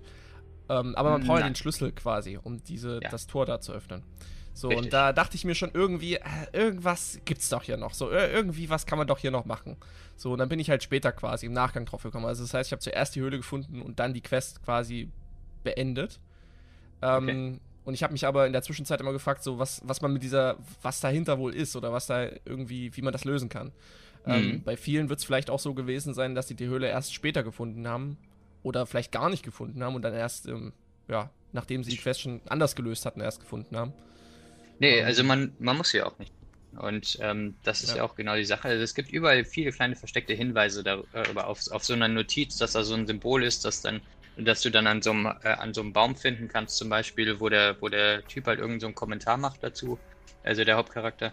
Ja. Ähm, und das, das ist die Art und Weise, äh, wie tatsächlich äh, viel an dieser gegangen wird, dass das halt, äh, dass du durch die Welt quasi die Quest erfahren können sollst, ähm, dass die, die Informationen halt alle da sind, aber dass du halt nicht mehr der Nase draufgehauen wirst, sondern dass, dass du sie halt mehr oder weniger waffen.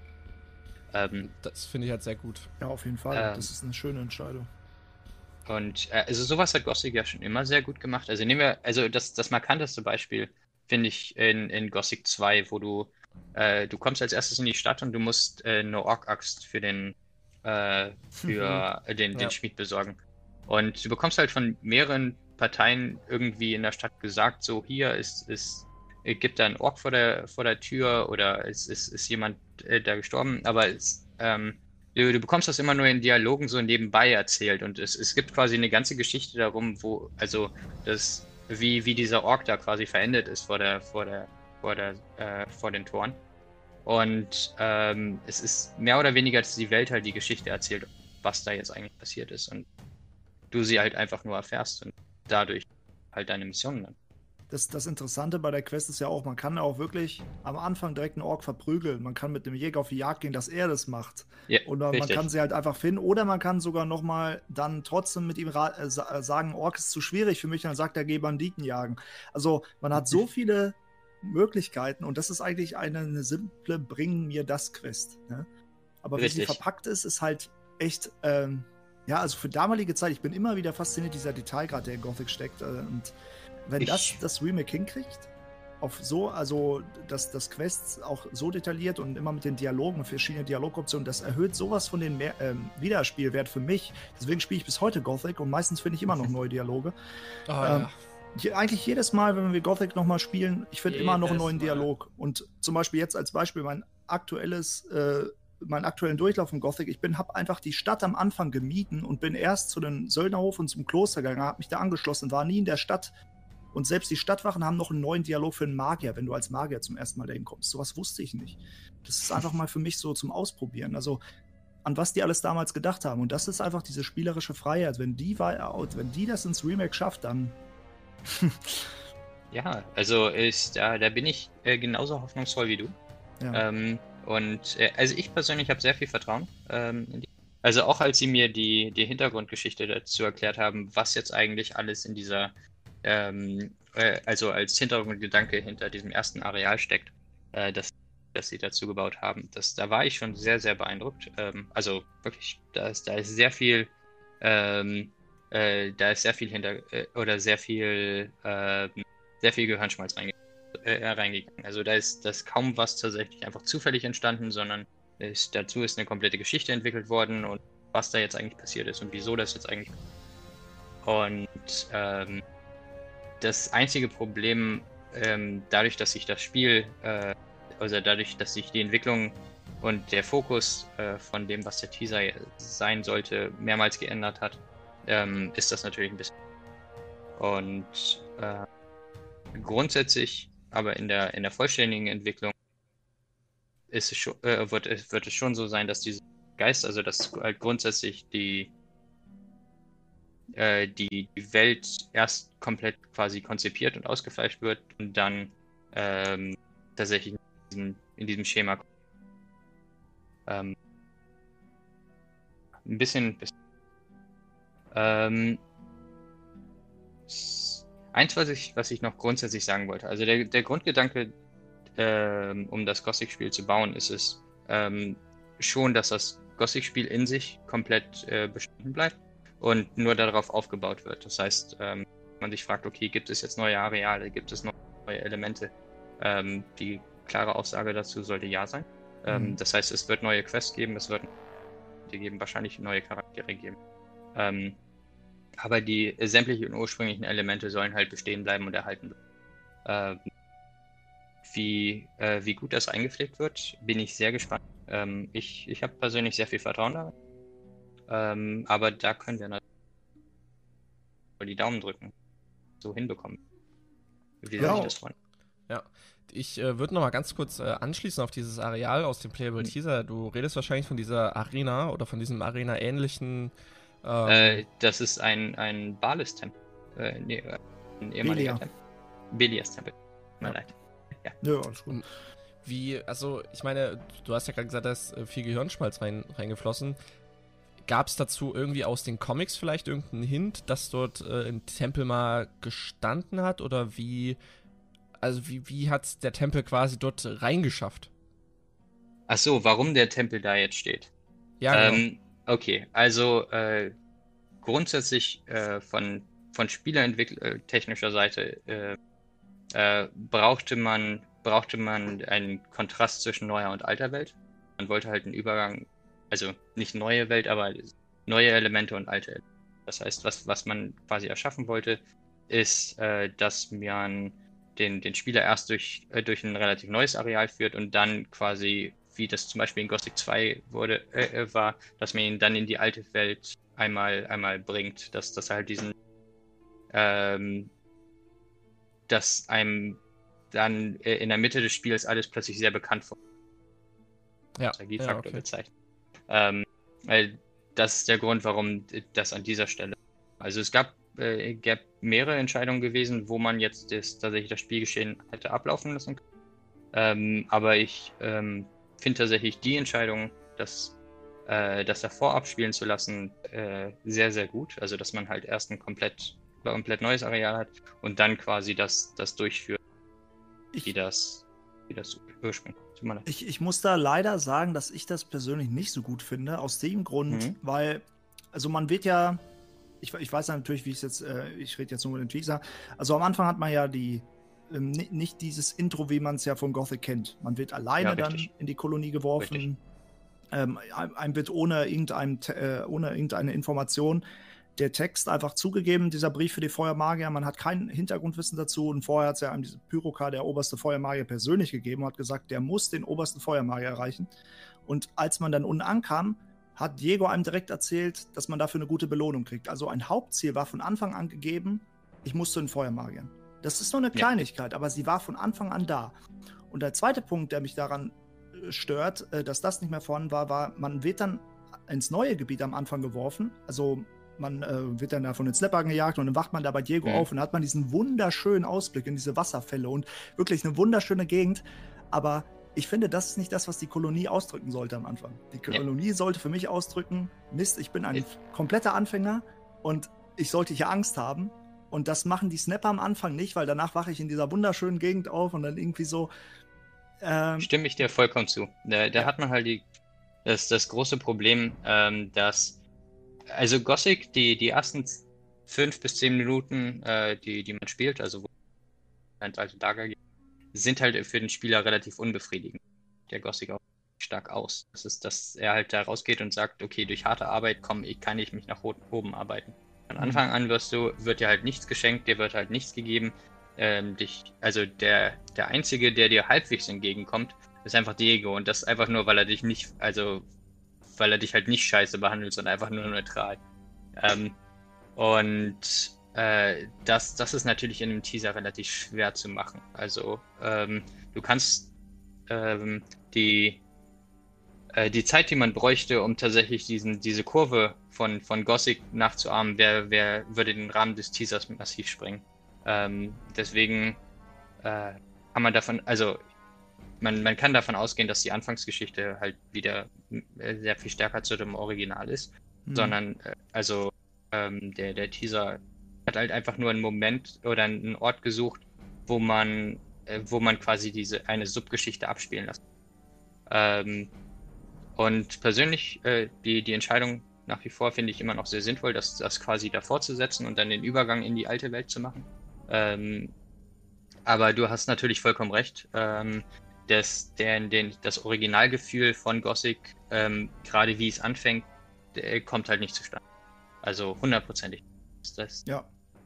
Weil, weil es wundert einen auch ein bisschen, äh, was du gerade meintest, Diego und die anderen Charaktere, die man trifft, die, die sind nicht sogar die wollen alle mit dir nichts zu tun haben. Du bist halt der Neue, die helfen dir mal. Der eine oder andere gibt dir sogar einen Tipp, wie die beiden Jäger zum Beispiel, die dir unten dann noch einen Tipp geben in Gothic. Aber im Grunde genommen bist du allen so egal. Und du bist auf dich alleine mhm. gestellt. Und Diego im Teaser war eher so, ja, der hat Potenzial und kommt ganz mit dir mit. Das ja, ja, ist nicht Diego, ne? Und äh, klar, ich, ich, ich verstehe, der Teaser wollte auch die anderen Dinge machen und wollte ja auch diese Charaktere so ein bisschen inter, äh, integrieren da, ne? Es wäre ja langweilig, wenn Diego dann einfach am Anfang weggeht. ja, also ich glaube, man, man wollte schon, schon mehr mit ihm machen. Aber da würde ich mich auf jeden Fall freuen, ähm, wenn das so ein bisschen ja. mehr äh, Richtung Ursprung geht. Ne? ich, ich denke auch. Also das war, das war permanent auch immer einer meiner größten, also einer meiner größten Diskussionspunkte. Etwas, mhm. was auch äh, auf sehr viel Unverständnis gestoßen ist. Weil letztendlich, was du halt mehr oder weniger forderst von dem, von dem Spiel, ist es, dass er den Spieler äh, schlecht behandelt. Also dass er ja. den Spieler quasi wirklich. Das ja, dass, dass, er, dass er ihn halt schlecht behandelt, damit du halt das Gefühl von Erfolg hast. Ähm, wenn, ja, wenn genau. dir von Anfang an alles geschenkt wird und dir einfach alles gegeben wird, dann hast du halt nie das Gefühl, dass du jetzt wirklich was erreicht hast. Ja, ähm, richtig. Ja, ich finde, ich finde auch, das hätten sie im Teaser wesentlich mehr durchkommen lassen müssen. Es ist halt nur sehr, sehr schwer, auch tatsächlich äh, guten Gewissens zu machen. Das habe ich auch, auch gemerkt. Ähm, dass es halt, es, es tut als Spieleentwickler dem äh, wirklich weh, jetzt tatsächlich den Spieler zu bestrafen. Ähm, das, das, das, ist gar nicht so einfach.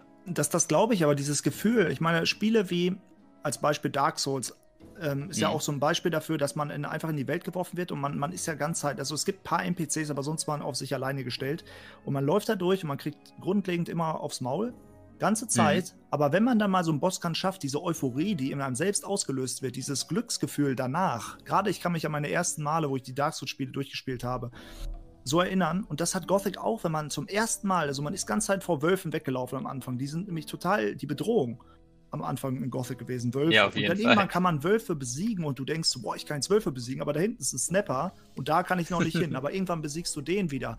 Und diese raue Welt, die wird irgendwann ein bisschen greifbarer dann für dich und für den Charakter. Und auch NPCs, die am Anfang so bedrohlich wirkten, wie die Leute, die zum Beispiel Schutzgeld von dir eingetrieben haben, die sind dann irgendwann auf deinem Level. Ne? Und ja, man klar, sieht das klar. auch an den NPCs sogar. Die haben irgendwann Angst vor dir. Am Anfang, wenn du deine Waffe ziehst, die reagieren alle auf dich, sagen, steck die Waffe weg. Irgendwann bist du aber so stark, dass die sagen, hey Mann, keine Panik. Und dieses Gefühl, diese, diese Spielentwicklung, wenn, das muss für mich, also das sollte der, der, das Remake wieder für mich erreichen. Damit, ja, damit ja. ich sage, das ist Gothic. Auf jeden Fall. Also ich würde auch sagen, dass äh, mehr oder weniger dreht sich alles um diesen einen Punkt. Weil wenn, wenn ja. es tatsächlich so ein Spiel wird, wo, okay, alle Leute schieben dir alles hinterher und du hast halt die ganze Zeit irgendwelche Ausrufezeichen, mhm. erfüllst halt mehr oder weniger eine Checkliste und musst halt nichts erfüllen. Das, das finde ich auch so ein bisschen traurig, gerade mit diesen Ausrufezeichen und Questmarkern. Wenn ich einen interessanten Ort auf der Karte sehe oder einfach nur in der Ferne sehe, äh, dann will ich da hingehen. Dann denke ich so, boah, da ist eine Turmruine. Die will ich mir später ja. angucken. So, und wenn ich aber nur einen Text oder einen Questmarker habe, dann gucke ich nur auf die Karte. So ging es mir zum Beispiel auch bei Witcher 3. Ich habe bei Witcher 3, als ich das gespielt habe, selten in die Ferne geguckt. Man hat da zwar hingeguckt und hat gesehen, ja, da ist was, aber dann dachte man sich so, ja, aber der Questmarker ist ja da. Dann gehe ich erstmal dahin. Also so ja, wurde ich durch das Spiel geleitet. Und das ist blöd. Und das ist auch bei den Ubisoft-Spielen, bei Assassin's Creed so, die auch so ein bisschen mehr rollenspiellastig sein wollen, aber die arbeiten alle mit diesen neuen Prinzip ja, Questmarker und ähm, wir nehmen alle an die Hand. Und das ist das, was Gothic eben nicht machen sollte. Oder man sollte es zumindest komplett ausstellen können. Aber genau. Ja. Ich, ich, ich denke auch, also das ist die Kritik, die, die auch am, am greifsten durch, also am stärksten durchgekommen ist. Ich, ja. ich gehe ganz stark davon aus, dass, dass sie das verstanden haben. Mhm. Ähm, aber da bete ich genauso wie du äh, tatsächlich äh, darauf, dass. Also das ist mir sehr, sehr wichtig. Das macht für mich. Also wenn ich, wenn ich das halt sehe, das, das würde halt ganz klar entscheiden, ob ich das Spiel also spielen möchte. Ja. Ähm, tut mir leid, unterbrechen gebrochen. Nee, alles gut. Ähm, du hast ja eingangs äh, schon erwähnt, dass du jetzt ja quasi nicht äh, den hundertprozentigen ähm, Durchblick hast bei dem, was jetzt gerade ähm, entwickelt wird. Ähm, was aber, aber, auch besser ist, das kann, sorgt dafür, dass ich ein bisschen freier reden kann. Richtig, genau. also, ähm, ich habe ich möchte an dieser Stelle kurz mal den Don Esteban aus dem World of Gothic Forum grüßen. Ähm, der Gute hat äh, nämlich ein äh, paar Fragen auch mit äh, noch eingebracht für, für diesen Podcast und er hat ja auch noch mal mit ähm, bei der zweiten Umfrage, die Merlin und ich äh, mitgestaltet haben, hat er ja uns unterstützt und auch äh, dann noch mal quasi ein zusätzliches Feedback noch mal vom, vom Playable Teaser eingeholt und fürs Remake. Und ähm, ja, er hatte jetzt hier quasi ähm, drei Fragen mit formuliert. Ich würde sagen, ich äh, mhm. hau die jetzt einfach mal in den Raum und äh, wenn du was dazu sagen kannst, dann äh, freuen wir uns natürlich. Wenn nicht, dann ist es jetzt halt so. Ähm, und unter anderem hat er jetzt halt hier gefragt, ähm, ist es zum Beispiel angedacht, dass mehr Nebenquests zum Spielende mit eingebaut werden. Das ist zum Beispiel auch ein Kritikpunkt, den viele Gothic-Spieler, glaube ich, haben, dass äh, Gothic 1 so ab Mitte des Spiels dann immer geradliniger und äh, wird und einfach, man rennt dann nur noch der Hauptquest hinterher und hat dann relativ wenig, ähm, womit man sich noch ablenken kann zum Ende. Ähm, Klar, also ich gehe davon aus, dass das aber nicht von den ursprünglichen Machern äh, intensioniert. Also letztendlich kann man durch die Freiheit kann man die Quest ja machen, wann man will. Und man erkennt ja die Hauptquest an sich. Und grundsätzlich macht, versucht man erst alle Nebenquests zu machen, bevor man die Hauptquest anfängt. Ähm, äh, grundsätzlich ist es so, dass es, es gibt einfach eine, es gibt eine Hauptquest und es gibt eine ganze Reihe an Nebenquests und die sind frei verteilt. Aber es ist nicht vorgegeben, wann du die ähm, und die Limitationen in Gothic, äh, also in Gothic speziell, sind ja tatsächlich, es, es gibt keine Hardborders. Ähm, es gibt tatsächlich nur, nur weiche Grenzen und die sind in Form von Gegnern aufgebaut. Das heißt, mhm. äh, einzig und allein, ob du irgendwo hin kannst oder nicht, oder ob du irgendwo hin sollst oder nicht, wird dadurch definiert, welche, äh, welche Stärke an Gegnern da ist. Das heißt, wenn da ein Snapper ist, du weißt, Snapper kannst du nicht besiegen, dann weißt du, okay, da sollte ich nicht hin. Dahinter kann aber eine Nebenquest natürlich sein. Und ähm, das gibt es äh, durch, durch das ganze Spiel hinweg. Ähm, es gibt natürlich jetzt nur relativ wenige Quests in den Ork-Gebieten Ork tatsächlich, weil doch extrem viele tatsächlich bei den Menschen äh, stattfinden. Ähm, mhm. So.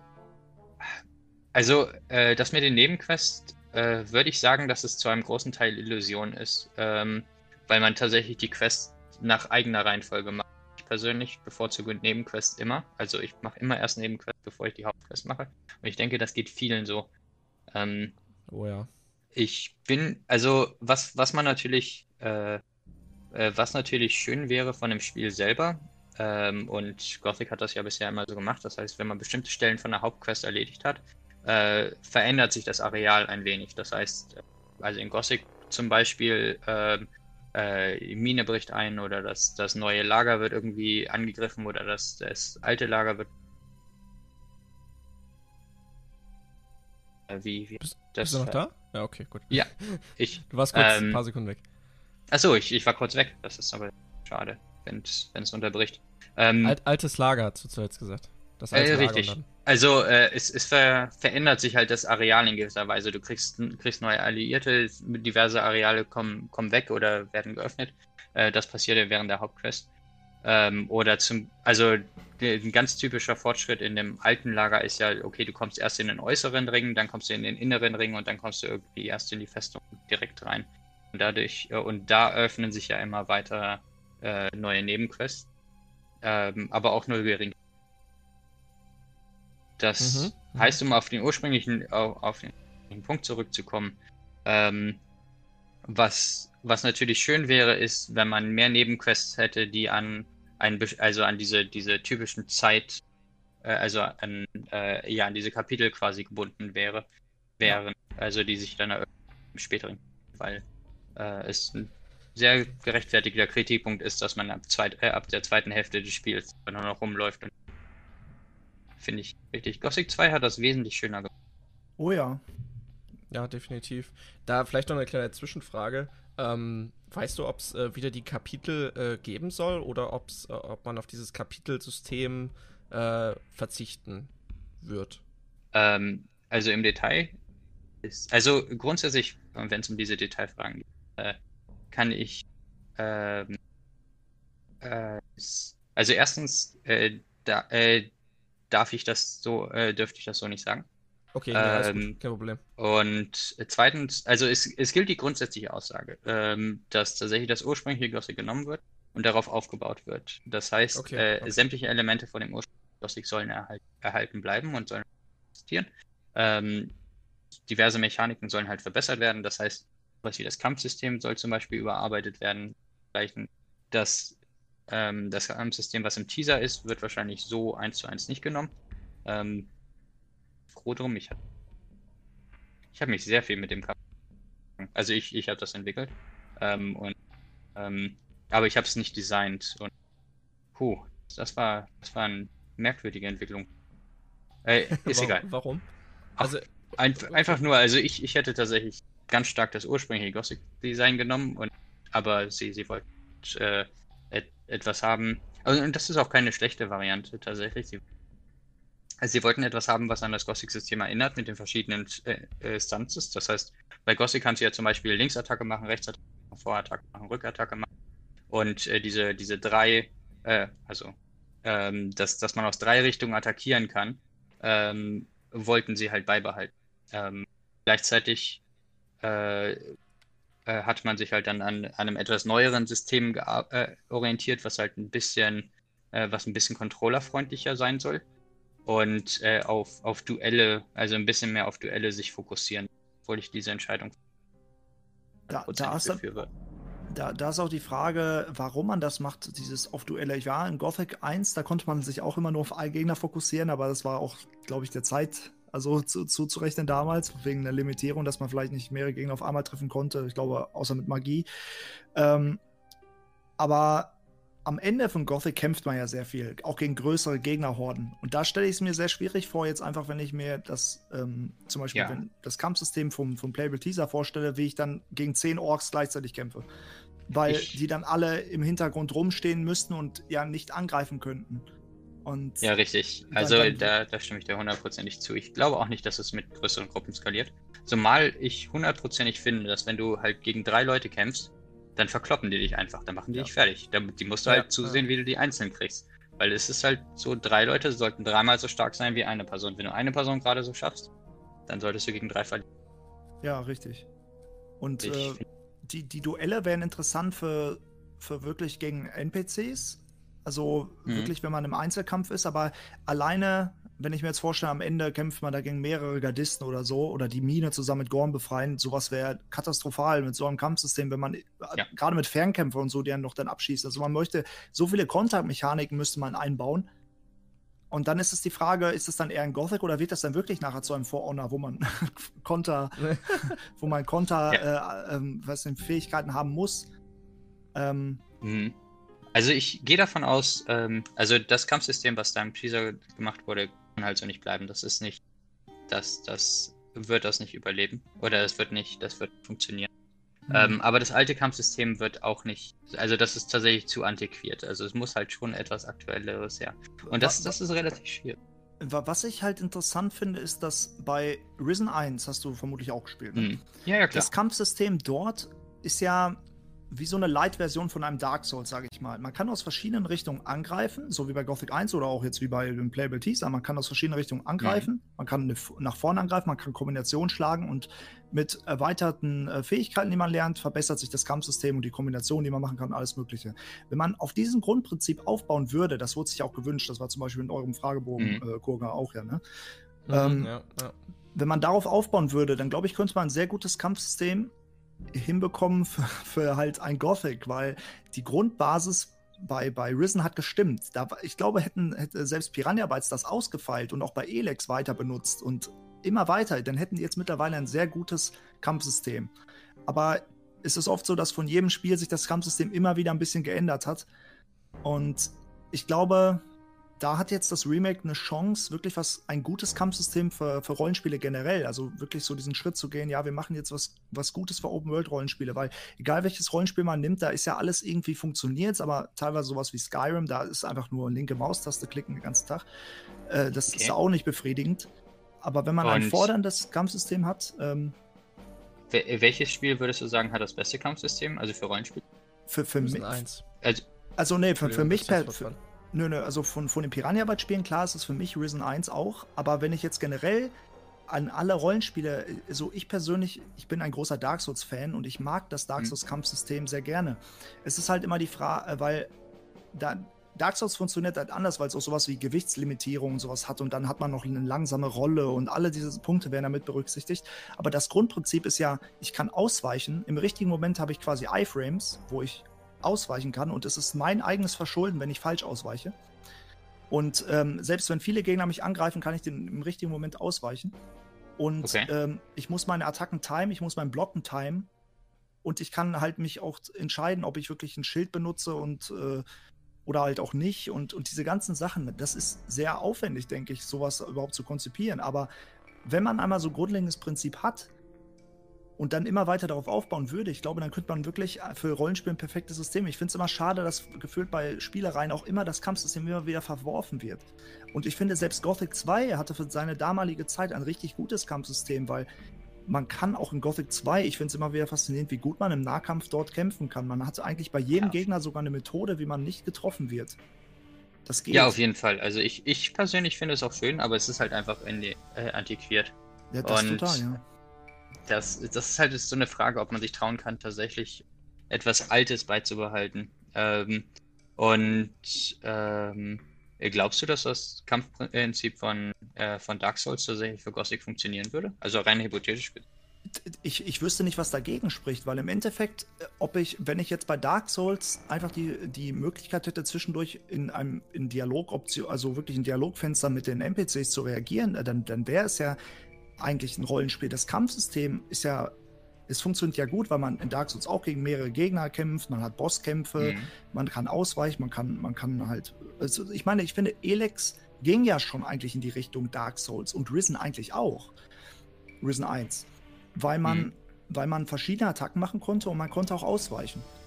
Nur da ist halt immer dieser Feinschliff. Animation ist natürlich eine, eine der Hauptdinge, die, die halt dieses Kampfsystem entweder gut oder schlecht werden lassen und halt auch, wie ist das ausbalanciert mit den Gegnern, wie schnell greifen Gegner an, wie schnell greife ich selbst an und diese ganzen Geschichten. Also da, das ist ein riesiger Aufwand, sowas äh, aufzubauen, aber ich wüsste nicht, was dagegen spricht. Ähm, was ich tatsächlich finde, dass, was das beste Kampfsystem aktuell hat, Das ist halt, ähm, dass ich dieses Spiel Mordhau. Ich weiß nicht, ob du davon gehört hast. aber, aber das ist halt viel zu aufwendig, um es in ein Rollenspiel einzubauen. Ja. Weil man hat halt nur Personenkämpfe in diesem Spiel. Es ist darauf ausgelegt, Mann gegen Mann Kampf. Immer. Und man hat so viele mhm. Funktionen im Kampf. Ähm, und man hat halt echt Hitbox. Man kann aus acht verschiedenen Richtungen angreifen mit dem Schwert und halt auch Attacken spiegeln, um sie dann zu parieren und alles Mögliche. Also Aber das auf jetzt zum Beispiel, ich kann mir nicht vorstellen, wie so ein Kampf gegen den Wolf aussieht. Man musste so viel Variation haben, wie der Wolf angreifen kann, wie man ausweichen kann, weil wenn er ein Millimeter an deinem Kopf vorbeigeht, dann muss das, dieser ein Millimeter muss dann auch berechnet sein. Du kannst nicht einfach eine Hitbox haben. Das mhm. ist ganz schwierig. Deswegen glaube ich, ein Dark Souls würde tatsächlich sehr gut funktionieren in einer Light-Version, wie es halt Risen eigentlich schon angefangen hat. Aber also. das ist nur meine Meinung, ne? So. Ich denke, sowas ist auch eine sehr, sehr qualifizierte Meinung. Also, ähm, du, du würdest dich wundern, wie schwierig es tatsächlich ist, ähm, sich äh, das richtige System da auszudenken. Und normalerweise orientiert man, okay, was würde gut funktionieren. Ähm, es ist natürlich so, dass, dass jedes Spiel braucht etwas, was auf, äh, was auf das eigene Spiel angepasst ist, weil Dark Souls kämpfst du ja wahrscheinlich gegen ganz andere Gegner als gegen Natürlich, ja. Gothic. Und äh, da kämpfst du ja auch gegen, gegen andere Gruppierungen und da soll es halt mehr oder weniger andere Machtverhältnisse geben. Ähm, und da ist es halt, es ist halt relativ schwierig, das richtige System zu finden. Ich finde, mit dem, äh, mit dem Teaser haben sie halt äh, meiner Meinung nach nicht das richtige System gefunden und äh, ich, wir können sehr, sehr stark dafür, dass das, das halt nicht reinkommt. Ähm, ja. Also sehr, sehr. Das, das ist halt den. Ähm, ich würde mir natürlich wünschen, dass, dass es halt mehr Tiefe hatte auf jeden Fall als in Gothic, aber wie du schon erwähnt hast, Risen 1 war ich auch tatsächlich sehr überzeugt von, von dem Kampfsystem. Also in ja. Risen 1 bewegt man sich auch wirklich einfach viel durch die Gegend, um, um einfach irgendwie ähm, ja, um Erfahrung zu sammeln und Monster, Monster zu besiegen. Und ähm, doch das Kampfsystem war, war sehr solid. Weniger allerdings das Magiesystem. Ich weiß nicht, was sie da verbockt haben, aber es war sich so schlecht angefühlt, äh, Zauberer zu sein in dem Spiel. Findest du? Ja, furchtbar. Also in Risen. Äh, Risen war Zauberer da sein. War, also letztendlich hattest du halt drei äh, drei Arten von Zauber, die halt alle Projektilzauber sind, äh, also alle, alle einfach Projektile. Ähm, und ähm, als die, die Stärke von den Zaubern war halt, also nicht nur, dass sie nicht abwechslungsreich waren, sondern sie, sie waren halt auch unsignifikant äh, im Vergleich zum Schwertkampf. Das heißt, du konntest dich nicht auf deine Zauberei verlassen, du musstest immer noch den Schwertkampf verwenden ähm, weil die Magie nicht stark genug ist, aber dadurch, dass du halt äh, alles auf die, die Magie geskillt hast, bist du halt äh, im Schwertkampf auch so schlecht gewesen, dass du halt weder noch gut warst. Ich persönlich war sehr unzufrieden mit dem System von 1. Ähm, da habe ich das von Gothic wesentlich mehr. Also es wurde auch, wenn man das direkt jetzt mit Gothic vergleicht, so viel Vielfalt genommen. Aber Gothic hat man alleine von alleinem Feuerprojektilen, die man schießen kann, weiß nicht, sechs, sieben verschiedene Varianten. Bei Risen ja. hat man halt den einen Zauber, der auch immer gleich aussieht, halt nur schneller und stärker wird. Alleine, ich glaube, wenn man optisch was daran getan hätte, bei jeder Stufe, die man besser wird, dann hätte sich das schon besser angefühlt. Weil wenn man am Ende zum Beispiel dann äh, statt einem Feuerball einen richtig großen schießen würde, der einfach einen Gegner, äh, also mehrere Gegner auf einmal komplett trifft und, und also es, es wird sich, glaube ich, viel besser anfühlen. Und diese, generell, ich weiß, was du meinst, wenn man Magier spielt und dann versucht, die Angriffsmagie, die Gegner bewegen sich zu schnell auf einen zu. Man hat eigentlich im Schwertkampf, wo man blocken kann, immer Vorteile gehabt, dass sich der Magier nicht ganz rund angefühlt hat. Ist aber in Gothic eigentlich ähnlich, dass, dass man als, als Nahkämpfer Vorteile hat und äh, der Magier quält sich so ein bisschen durch das ganze Spiel durch und am Ende ist er dann total stark. Am Ende ist er über. Das ist richtig. Ja. Also, es ist schwer, den zu balancieren, das, das, das verstehe ich.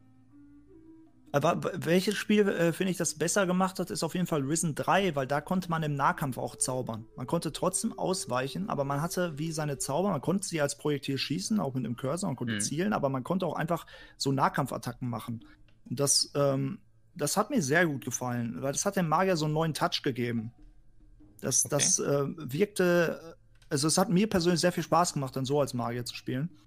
Und das könnte ich mir sogar sehr gut, wir haben auch schon darüber geredet, Kurga, ne, dass wir uns bei beiden gut mhm, gefallen haben ja. und dass wir uns sogar sowas fürs Remake vorstellen können, dass man ein bisschen mehr dieser aggressive Nahkämpfer ist, wenn man so ein äh, Nahkämpfer-Magier ist, so, so ein Mischmasch. Man hat keine Waffe, man, man kann trotzdem ausweichen vielleicht und aus verschiedenen Richtungen vielleicht zaubern, aber man macht das dann einfach mit einem Feuerball und zaubert mal von der Richtung mit der Hand oder mit der Hand und irgendwie sowas. Also, das, das könnte funktionieren, aber wie gesagt, äh, ich, ich kann das nur aus der Spielerperspektive sagen, was ich mir vorstellen könnte. Ich habe keine Ahnung, was das für ein Aufwand ist und wie schwierig das wirklich ist. Also ich.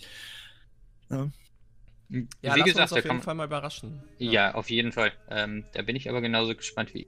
Ähm, ja. Eine Sache, die, die halt häufig gemacht wird, ist, die, man, es wird sich an anderen Spielen orientiert, äh, die, die ähnliches versuchen. Und äh, die, das Vorbild von, von dem Playable Teaser, das könnt ihr euch sicherlich denken. Ähm, also was da als Vorbild gedient hat. Ähm, also ja, kann man sich denken. Ähm, aber ja, das, ich bin mit dieser Entscheidung auch vor gewesen. Und äh, ich, ich, ähm, ja, ich gehe davon aus, dass, dass sie da definitiv ein bisschen mehr, mehr über. Ich, ich meine, selbst wenn das Kampfsystem beibehalten wird und sie das weiter ausbauen, sodass man äh, gegen mehrere Gegner gleichzeitig kämpfen kann, dass man vielleicht Rundumschläge hm. machen kann, die mehrere Gegner gleichzeitig treffen und dass der Fokus sich vielleicht doch auf, dass man vielleicht so eine Stance hat, wo man gegen drei oder gegen sechs Gegner sogar kämpfen kann, gerade als Magier vielleicht am Ende Flächenzauber, alles mögliche. Also ich denke, man kann das weiter ausfallen, dass dieses Kampfsystem auch für Gothic funktioniert. Aber das werden wir dann halt sehen und. Mhm. Äh, ja, ist schwierig. Also ich habe ich hab halt währenddessen halt gefühlt viele Probleme damit gehabt. Ah, hauptsächlich, dass das halt ähm, die Influence von außen, also dass, dass du halt nicht adäquat gegen mehrere hm. gleichzeitig kämpfen kannst, ohne dass diese Gegner halt irgendwie eine passive Rolle ein. Ja. Das wirkt Und, auch unglaubwürdig, wenn da Wölfe sind und immer nur einer angreift. ja, ja, ja. Also es ist ja auch tatsächlich einfach so programmiert, dass das, ja. ähm, die, die anderen Spieler halt äh, oder das, äh, die, die nicht gefokust sind, halt einfach passiver sind. Ähm, dass die halt wesentlich seltener ausmachen, dass die, die, sich halt mit den Attacken koordinieren. Okay, jetzt greift der an. Dann, äh, äh, wenn der nicht angreift, dann darf der angreifen und so weiter und so fort. Das, ähm, das, ja, sorry. Äh, nee, nee, nee, weiter. Ich, ich, wollte nur sagen, das erinnert mich an diese alten Jackie Chan oder Bruce Lee-Filme, wo zehn Gegner vermeintlich so im Hintergrund rumstehen und nur rumhüpfen, aber gar nicht angreifen und es kommt immer nur einer nacheinander. Ja, genau so ist das. Also es, ja, das, ist, das ist tatsächlich aber auch im Code 1 zu 1 so wiedergespiegelt, ja. okay, dass sie halt sich halt gegenseitig absprechen dass, dass die dann halt ein bisschen mit Wahrscheinlichkeiten agieren, äh, halt sich untereinander koordinieren, kämpfen, äh, wer wann ähm, Und äh, da finde ich, also das gefällt mir tatsächlich nicht. Also natürlich, ähm, natürlich ist das vielleicht angenehm für manche Spieltypen, aber ich finde es halt eigentlich nicht schön. Ich, ich, ich finde auch, da man versucht es ja auch als Entwickler dem, wie den meisten Menschen dann recht zu machen. Aber ich finde auch gerade, wenn man sowas wie Gothic macht, dann sollte man auch vielleicht doch einfach sagen, ja. wir versuchen jetzt mal was, was Gothic damals ausgemacht hat. Wir machen das jetzt einfach modern. Wir gehen vielleicht sogar vom Kampfsystem wirklich Richtung Gothic wieder in ein altmodisches Kampfsystem, versuchen es in modern mit neuen Animationen, dass es wirklich gut aussieht, aber eigentlich mehr oder weniger ein simples Kampfsystem hat und, und machen das mit diesen Besonderheiten dann von Gothic wieder aus, weil zum Beispiel, was für mich bis heute heraussticht, was ich auch aus keinem anderen Spiel kenne, ich weiß nicht, ob ihr das noch aus anderen Spielen kennt, äh, wenn man in Gothic anfängt, man hat eine Anfängerhaltung. Man kann gar kein Schwert halten. Und man muss es oh, erst ja. lernen. Und dann ist, ist man Kämpfer irgendwann und dann sieht man auch den Unterschied von der Kampfhaltung, von den Angriffsmustern. Und dann wird man irgendwann noch Meister und hat wieder eine andere Kampfhaltung. Welches Spiel macht das? Und ich weil, weil, weil zum Beispiel der, der Held bei jetzt im Playable Teaser, der hält ja die Waffe schon so, als wäre ein ausgebildeter Schwertkämpfer. Ja, yeah. Er, hat, er hat die Parade drauf und, und äh, ne, ich meine, das muss er ja irgendwo gelernt haben. Und das hat das gerade für mich bei Gothic so ausgemacht. Man hält am Anfang eine Einhandwaffe mit zwei Händen und so ganz wackelig und. ja, ja, es ist. Also ist, das, das ist wirklich sehr beeindruckend.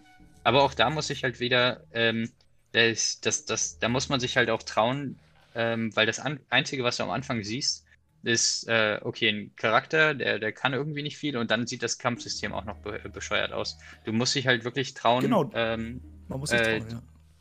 Ähm, aber, also, das, die, die, äh, die Firma, äh, das Studio muss sich auch trauen, tatsächlich den Spieler so vor den Kopf zu schlagen, dass er nicht in den, also, dass er sich erst wirklich nach oben kämpfen muss, bevor er, bevor er dann ich ja, aber genau, genau das ist ja das, was die zum Beispiel, ich denke, das ist was, was die alten Gothic-Spieler alle haben wollen. Genau das. Ja. Ob man jetzt neue ja, ja, Spieler damit Fall. gewinnen kann, die Casual-Spiele gewohnt sind, wo man alles, wo man an die Hand genommen wird, wie moderne RPGs das oft machen. Mhm. Das ist schwierig. Aber vielleicht haben die dann gerade mal wirklich diese Herausforderung, diesen Reiz. Weil ich also meine, also hundertprozentig. Also da würde ich auch, ähm, da bin ich hundertprozentig auf einer Linie. Das ist äh, das, was ich mir von äh, Tut mir leid, ich wollte dich. Nee, nee, ich, ich, war fertig. Alles gut. Also, ähm, ja, also das, das ist der Aspekt, den ich mir tatsächlich am allermeisten. Ähm, äh, dass sie sich halt wirklich trauen, okay, wir, wir müssen den Spieler jetzt nicht an die Hand nehmen. Wir werfen ja. ihn da rein. Und ähm, bei dem Kampfsystem ist quasi eine, eine weitere, dass halt der, der Kämpfer am Anfang halt wirklich nichts taugt und dass, dass er halt, dass du jeden Kampf verlierst, sei es eine, eine Mollratte oder so ein, so ein einfacher, einfacher Scavenger. Ja. Und äh, dass, du, dass du dir dann quasi jeden, jede Errungenschaft verdienst. Ja, und äh, das ist dann dieses Glücksgefühl, was man nachher hat, wenn man dann wiederkommt und dann kann man die besiegen. Und dafür muss man vielleicht erst ein paar Dialog-Quests machen und irgendwo in ein Dorf gehen und da ein bisschen ja, questen. Ja, aber ja, ähm, ich muss dich mit den Leuten gut stellen und du musst halt dich bei den Leuten einschleimen und du kannst halt nicht rumlaufen als ja. sondern du musst halt wirklich äh, musst halt erst äh, irgendwie versuchen, dir deine Perso äh, Positionen zu, zu erarbeiten. Richtig. Ähm, und äh, nochmal um auf dieses, ähm, äh, dass, dass halt der Charakter unterschiedliche Animationen bekommt. Ähm, mir fällt tatsächlich persönlich auch gar kein Spiel ein, was das macht. Also was nee, tatsächlich die, den, den Kampfstil, also die sämtliche Kampfanimation ändert, je nach welches Level du da hast. Also normalerweise, was man hat, okay, man kriegt dann eine neue Fähigkeit dazu und das ist dann halt neu, eine neue Art hat. Ähm, wie, äh, das, das wird halt heute gemacht, aber das tatsächlich grundlegend alle Animationen überarbeitet und deinem Level angeht das gibt es, äh, also meines Wissens gibt es das nicht. Ja. Ich wüs wüsste jetzt auch nichts da in der Richtung. Also. Ja, es ist echt ja. erstaunlich, dass das Gothic vor fast 20 Jahren schon gemacht hat. Gothic hat in viele, in viele Richtungen vorgelegt. Ähm, ja. Also so viele Open-World-Spiele gab es zu der Zeit auch nicht. Das also ich finde ja. generell den Detailgrad den Gothic hatte, so, es gibt selbst Animationen für jedes Tier, was nie in die Nähe des Wassers kommt, dann haben die noch eine Schwimmanimation, wie ein Minecrawler zum Beispiel. Der schwimmt halt wirklich so ganz komisch, der kann gar nicht schwimmen, aber er hat eine Animation dafür, wenn er im Wasser ist. Ja, und, oder, oder zum Beispiel, ähm, dass, dass Leute, das finde ich halt beeindruckend, mit der Engine damals, egal in welcher Position jemand sitzt, der Oberkörper sich mal unabhängig davon bewegt, ob er im Schneidersitz auf dem Boden sitzt, auf der Bank, ob er gerade läuft, er konnte dabei gestikulieren seinen Kopf drehen zu allen Richtungen, den Mund bewegen. Und ich fand, ich finde das bis heute so beeindruckend, dass es damals schon ging, dieser Detailgrad. Und auch wenn das so klobig aussieht, dass die immer nur die Faust haben und damit gestikulieren, aber es ging damals schon. Und halt diese ganzen Animationen fürs Essen und, ja. und äh, einen Fleischspieß äh, drehen und alles mögliche, was es nicht gibt, ne? Äh, also, also, wobei man natürlich sagen muss, sämtliche, also die meisten Menschen teilen sich die Animation. Ähm, also ja, das, das heißt, ähm, das, das Fleischspießdrehen, äh, das, das kann jeder, äh, also jeder Mensch, weil das eine Animation ist, die auf alle gelegt. Es, es ist ähm, ja auch nur ein Charaktermodell, so gesehen. Richtig. Aber, ähm, aber äh, trotzdem, wie damit gearbeitet wurde, um Vielfalt zu erzeugen, dann gibt es, keine Ahnung, zehn verschiedene Köpfe mit zehn verschiedenen Gesichtstexturen, aber die alle kombiniert durcheinander haben so viele Gesichter. Für damalige Zeit fand ich eine sehr interessante äh, Methode, um, um viele, ähm, Vielf also um Vielfalt zu erzeugen bei den Gesichtern und bei den Charakteren ne? so dass nicht jeder gleich aussieht. Das machen heutige Spiele, da in vielen Rollenspielen sieht jeder, weiß nicht, zehnte NPC dann gleich aus. Ne? Ja, Und also das, das ist ja sowieso relativ extrem. Also, dass in Gothic halt fast jede Person markant ist, jede Person ja. einen Namen hat. Es gibt ein paar NPCs, glaube ich, also ein paar wirklich Leute, die nichts also die halt keine eigene Persönlichkeit haben. Aber ich bin mir auch gerade nicht ganz sicher. Ähm, ja, es gibt ja generische NPCs die, aber selbst die kann man ja ansprechen und fragen und so, so wie so Buddler oder Söldner oder so, aber selbst die haben also, ja auch irgendwas zu erzählen und ähm, ich, ich fand das auch immer sehr schön, dass selbst die normalen Leute immer noch die Informationen geben, wo finde ich den Charakter, wenn man sich mal verlaufen hat und so, anstatt einfach auf seinen Questmarker zu gucken, man geht zu einem NPC und fragt, wo kann ich hingehen? Ja, also diese Sachen, also da, wie gesagt, das muss man sich wieder trauen, das überhaupt in ein Spiel, ein, ein so hoffnungslos in die Welt zu werfen. Weil ich, ich kann mir vorstellen, dass viele neue Spieler dann Gothic anfangen, nicht klarkommen und sich denken, was für ein Scheißspiel, ich komme ja gar nicht klar, ich spiele das jetzt nicht weiter, das ist mir zu schwer. Das muss man sich dann trauen. Ja, man muss den Spagat irgendwie hinkriegen, dass äh, zwischen dem einen und dem anderen, dass jeder irgendwie damit was anfangen kann. Und ja. das wird natürlich schwierig. Mir fällt gerade noch eine, eine Sache ein, was du eingangs ja schon erzählt hast. Zum Playable Teaser hat man ja ähm, die Original äh, Meshs verwendet. Korrigiere mich, wenn ich gerade was Falsches sage. Nein, also man, man hat sie als Vorbild. Und, äh, achso, achso, achso die, die, die Bodentextur, also die, das Areal äh, von der. Ja, genau, dass man das irgendwie importiert Welt. hat. Genau. Ähm, das hat man ja als Grundlage verwendet. Das heißt, du musst dir das ungefähr so vorstellen, dass man, dass man das quasi, also man legt das drauf und dann kannst du da drauf, äh, also da drüber modellieren. Äh, das heißt, du kannst okay, es quasi okay. nach, hm. nachkneten, ähm, die, die Welt. Denkst du, das ähm, wird, äh, das wird äh, wieder gemacht werden mit der gesamten Spielwelt? Also ich gehe fest davon aus, so wie okay. ähm, das, das wurde halt von Wallace persönlich. Ähm, oder also er, er hat das persönlich in die Wege geleitet. Und ähm, er persönlich ist auch ein groß, sehr, sehr großer. Und ähm, wie gesagt, bei dem äh, bei dem Playable Teaser hat er sehr viel freie Hand gelassen und halt versucht, sehr, sehr wenig äh, persönlichen Einfluss zu nehmen. Äh, aber das äh, ist, da das Spiel unter seiner Leit äh, also da das Hauptspiel unter seiner Leitung gemacht wird, äh, gehe ich ganz fest davon aus, äh, dass sehr viel mehr Blick auf Originalgetreu quasi geworfen wird, wenn, ähm, wenn es jetzt zum tatsächlichen Hauptspiel das Ziel des Hauptspiels ist jetzt äh, wesentlich originalgetreuer zu sein als der Teaser. Der Teaser war halt da Grenzen quasi kennenzulernen und, und neu, mit neuen rum zu experimentieren. Ähm, und ich würde ganz fest davon ausgehen, dass halt tatsächlich die Grund, also die, die Originalwelt als Grundlage. Ähm, es wäre wär natürlich halt auch interessant zu wissen, ob dann solche Locations, äh, wie halt zum Beispiel die verlassene Mine oder die geplante Orkstadt, die ja schon quasi irgendwie vorhanden sind, aber auch irgendwie wieder nicht, weil sie zugemacht wurden, äh, mit Steinen oder sonst was, ähm, da hat man ja dann quasi Potenzial, was man ja auch für neue Quests irgendwie dann nochmal äh, nutzen könnte oder die, die um halt Welt halt noch mehr Tiefe zu, zu kriegen. Ja, also die Welt hat mehr als genügend Orte, an denen man halt äh, neue Elemente einbaut. Die, die genau. Welt ist groß genug. Hm. Definitiv. Ähm, zumal, also äh, wie gesagt, die, es, es würde ja die alte Welt quasi nachmodelliert werden. Das, äh, das heißt ja nicht, dass man sie eins, also dass das halt äh, nicht, nicht eine neue Mine hier und da einstehen kann. Also dass es halt nicht natürlich erweitert werden kann. Dass man halt äh, hier und da ist in ja ein neues Camp aufbaut. Allerdings spekuliere ich da genauso viel wie. Ja, okay. Dass, äh, da, da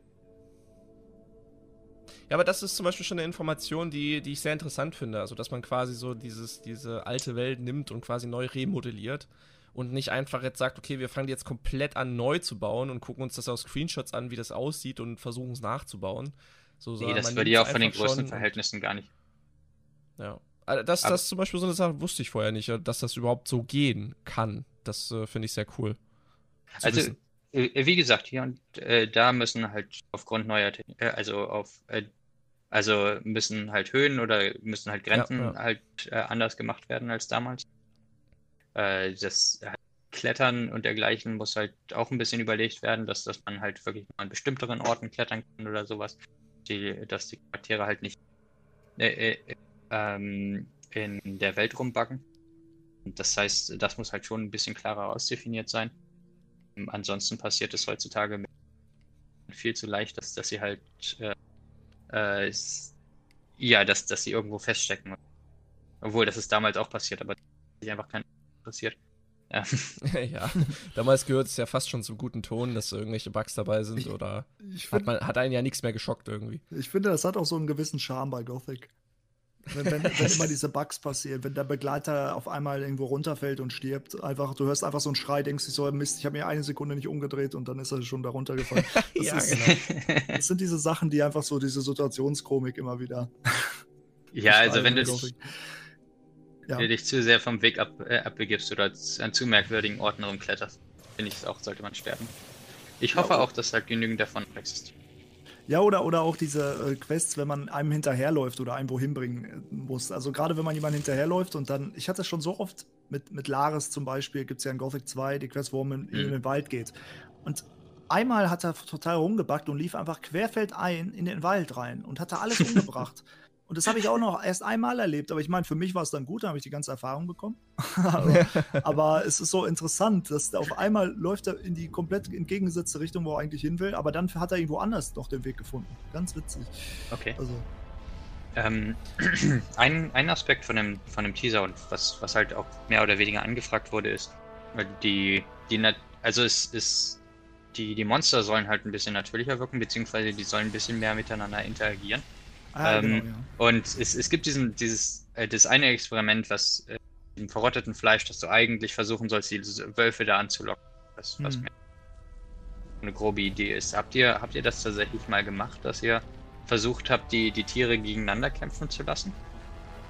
Also, nee, gar nicht. Ich, ich muss nee. sagen, ich, also das mit dem Fleisch war ja sogar in der Quest eingebunden, dass man da äh, irgendwas anlockt, ne? Mhm, ja. Äh, das, das hat man natürlich gemacht, aber gegeneinander nicht. Also man kennt es ja aus Gothic, dass sich die Tiere von selbst angreifen. Nicht alle sind miteinander verfeindet, aber viele, zum Beispiel Scavenger und, ja, äh, und Wölfe beispielsweise. Mhm. Was ähm, ich auch in Gothic super schön finde. Ja, total. Was äh, das, ich, ja, tut mir leid. Also, also ja, das, das äh, als ich die KI entwickeln wollte, hatte ich mir auch Gothic da so überlegt, okay, diverse äh, Gegner kämpfen gegeneinander und dann hatte ich halt so ein komplett ähm, KI-System dafür geschrieben, dass wer mit wem irgendwie verfeindet sein kann und wer mit wem kämpfen. Das hat überhaupt keine, keinen Nutzen dann letztendlich. Ah, schade. also es, es steckt tatsächlich viel mehr drin, als man erwarten würde. Also hm.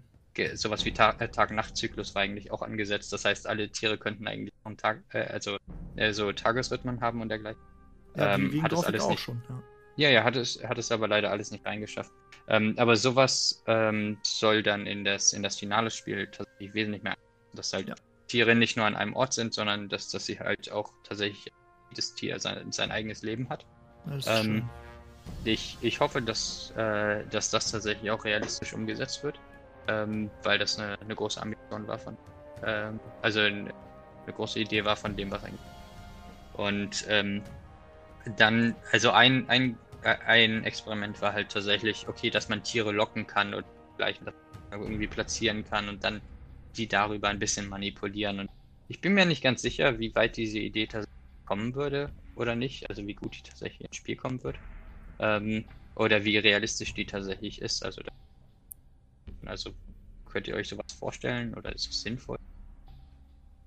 Also, dass, dass Tiere wirklich also, dass du Tiere zum Beispiel mit Fleisch locken würdest oder dass du irgendwie. Ich, ich denke, ich denke, das könnte so eine interessante Mechanik sein, aber einfach auch wieder so was Optionales. Was man einfach machen kann, mhm. aber nicht zwangsläufig immer machen muss. Wenn ich jetzt jedes Mal einen bestimmten Gegnertyp immer wieder mit dem Fleisch anlocken müsste, was zum Beispiel mhm. ist, ist ja sowas ähnliches wie, man kann ja auch zielgerichtet in, in Gothic zum Beispiel Molered umbringen, dann Rodel Wölfe anlocken, dann werden die immer den Molered dir bevorzugen. Also sie oh. werden immer dann eher auf den gehen, bevor sie dich angreifen. Es sei denn, du kommst zu nah. Das geht okay. ja auch in die Richtung. Also zum Beispiel, wenn ich weglaufe und ein Stück Fleisch habe und ein, ein Snapper ist zu stark und beispielsweise, das wäre eine interessante Möglichkeit, auch um an Snappern vorbeizukommen. Man wirft einfach ein Stück Fleisch irgendwo in die laufenden dahin und dann kann man sich an den vorbeischleichen oder so. Mhm. Wenn, wenn das so äh, eingebaut ist, dann denke ich, kann das gut funktionieren. Aber wenn man jetzt zum Beispiel einen bestimmten Gegnertyp immer so anlocken muss, ich glaube, das weiß ich nicht, das nimmt einen so nee, ein bisschen die nee, Freiheit. Ne? Ja. Aber das ist richtig, noch... aber ich, also ich, ich finde aber die Idee, dass man nicht alle Gegner äh, töten muss, sondern dass es halt Alternativen gibt, finde ich gar nicht so schlecht, dass man Nein, das ist gut, ja. Muss. Das ist gut. Das, ich weiß nicht ganz, davon halten soll. Ähm, also ich bin auch mit der mit der Umsetzung, die bei deinem Team jetzt nicht hundertprozentig überzeugt. Also da ist das halt noch der Gedanke nicht hundertprozentig rübergekommen. Aber ähm, die Idee damit zu spielen, finde ich auf jeden Fall gar nicht so schlecht. Und äh, da würde ich mich tatsächlich über ein paar sehr, sehr einfallsreiche ähm, Einf äh, Einfälle tatsächlich freuen, wenn es halt Alternativen tatsächlich zum direkten gibt. Ich meine, die, die, die Option, dass man Gegner in Ruhe lässt, das gab es ja schon immer, weil im Endeffekt, es gab bestimmte Gegnertypen, die haben dich ja nicht angegriffen. Selbst Wölfe nicht. Wenn du zu Wölfen hingegangen bist, haben sie sich erst angebellt und dann konntest mhm. du weggehen und da haben sie dich in Ruhe gelassen. Oder Scavenger haben es gemacht oder auch. Ähm, aber dann gab es halt äh, wie Razor oder Snapper, die sind halt äh, Raubtiere, ja. die, sind, äh, ne, die, die, die laufen dir halt hinterher und wollen dich umbringen. Die schleichen sich sogar an dich an, dass du es gar mhm. nicht merkst. Und das, das ist auch interessant, dass, dass das so ist. Was wolltest du noch gerade sagen, Koga? Entschuldigung, dass ich gelacht habe, aber ich, ich hatte neulich einfach äh, wieder so, so Szenen gehabt, wo ich mich wie ein kleines Mädchen erschrocken habe, einfach weil so ein Snapper oder so ein Razor hinter mir aufgetaucht ist. Da musste ich einfach gerade dran denken. So. Ich bin ja super schreckhaft bei sowas und dann äh, schreie ich einfach mal wie so ein Mädchen in die Kamera. ähm, das ist, äh, ja. Aber um nochmal kurz auf diese Fleischsache zurückzukommen, äh, dass man Tiere locken kann. Ich finde, es sollte relativ zu Beginn des Spiels eine Quest dafür geben, wo man das halt wirklich aktiv mal machen muss. Einfach ja. äh, so Tutorial-mäßig so in, in die Story so ein bisschen implementieren. Das kann man ja vielleicht bei Redford und Drax oder so kann man das ja mal machen, so weiß ich nicht. Die sagen halt, mhm. der erzählt ja die Story, ne, wie, wie jagt man Scavenger, ne, und das macht er ziemlich detailgetreu. Und da könnte man ja sowas zum Beispiel einbauen und dann sagt man, es gibt aber noch diesen Weg und so mhm. und so kannst du die aus dem Rudel locken und so. Und dann kann man das mal machen und dann weiß man, aha, man kann das so machen, aber man muss es halt nicht. Es ist nur eine, eine Möglichkeit, dann halt seine Quests oder seine, seine Spielweise damit halt zu, ja, zu erweitern oder zu formen. Das finde ich auch gut. Ja, das finde ich auch gut. Ja, ich, äh, ich würde mich auch sehr über sowas dieser Art geben wird. Also wie gesagt, der Gedanke, damit, damit ist halt im Teaser gespielt worden. Ähm, die meisten Leute haben es tatsächlich, also haben das tatsächlich so detailtreu auch nicht äh, nach. Also es ist halt viel zu aufwendig, tatsächlich den Wolf äh, zu dem zu dem Snapper zu locken, wenn du den Snapper tatsächlich auch einfach besiegen kannst. Das Kampfsystem halt. Ähm, äh, ja, also das mit, mit diesem Kampfsystem kannst du halt tatsächlich auch viel zu stark gegen also, ich hätte noch eine sehr Interess... Äh, Entschuldigung, das, also, nee, nee, ich dachte, du wärst äh, fertig, weil wieder... Ja, nicht, ja, ich, äh, wie gesagt, eigentlich bin ich das meistens auch. okay, ähm... Jetzt kommt's. Es gibt noch einen Punkt, der mich, der mich wirklich sehr interessieren würde. Ich weiß, und der... Ah, ich denke nicht, dass du weißt. Oh, ich weiß, was jetzt kommt. Ja, meinst du? Okay, mal sehen. Ähm, wir hatten vor zwei, drei Folgen ähm, mit einem anderen Let's Player, Neoras, Grüße gehen raus an dich an der Stelle, ähm, haben wir darüber philosophiert, ähm, wie denn das Remake ähm, zeitgemäße Umsetzung im Umgang mit Rassismus, äh, Frauenfeindlichkeit etc., ähm, wie, wie das Remake damit umgehen könnte, wie das äh, zeitgemäß interpretiert werden könnte. Und es ist ja mhm. bekannt, dass Gothic 1 jetzt nicht gerade das frauenfreundlichste Spiel ist, sondern weil es halt sehr männerdominiert ist und es gibt nur wenige Frauen, die halt ähm, doch sehr ja, äh, herablassend behandelt werden, beziehungsweise ähm, halt nur Sklavinnen sind. Was ist denn da im mhm. Hintergrund? Ja, ist, irgendwie gibt's Feuerwerk gerade bei mir. Äh, genau. Also, äh, was ich sagen wollte, dass halt, ähm, dass wir uns überlegt haben oder gefragt haben, so wie wird es halt zeitgemäß umgesetzt werden. Ähm, kann man denn so deiner Meinung nach äh, das eins zu eins aus Gothic übernehmen? Also, dass es quasi so die drei, vier Frauen gibt, die dann quasi ihre Sklavinnenrollen haben? Oder denkst du, dass es auch die Möglichkeit gibt, dass es äh, stärkere Frauen gibt, die vielleicht auch sogar eine Rolle bekommen? Ähm, wie, wie, denkst du, wird, würde der Herr Polles darüber denken, so das äh, ein bisschen zeitgemäßer zu machen, dass Frauen auch mehr zu Wort kommen oder mehr Bildfläche bekommen? Oder denkst du, dass es halt eher eins zu eins übernommen werden sollte? Wie ist da so deine Meinung dazu? Auch gerade in Hinsicht auf aktuelle Spiele halt, so wie, wie das Thema Rassismus und ja, wie das halt behandelt werden sollte oder ob es überhaupt behandelt werden sollte. Okay, ähm, ja, also zum Thema Frauenbild, ähm, wir äh, es gibt da ja mehr oder weniger zwei Interessensgruppen. Also einerseits ähm, versucht Gothic 1 natürlich das Gefängnisdasein äh, relativ gut darzustellen. Und ähm, die, die ganze Atmosphäre, die dafür gebaut wird, dass es halt extrem viele halt aggressive, frustrierende Männer in, diesen, in diesem Areal gibt, ähm, ist, ist natürlich Teil des Settings.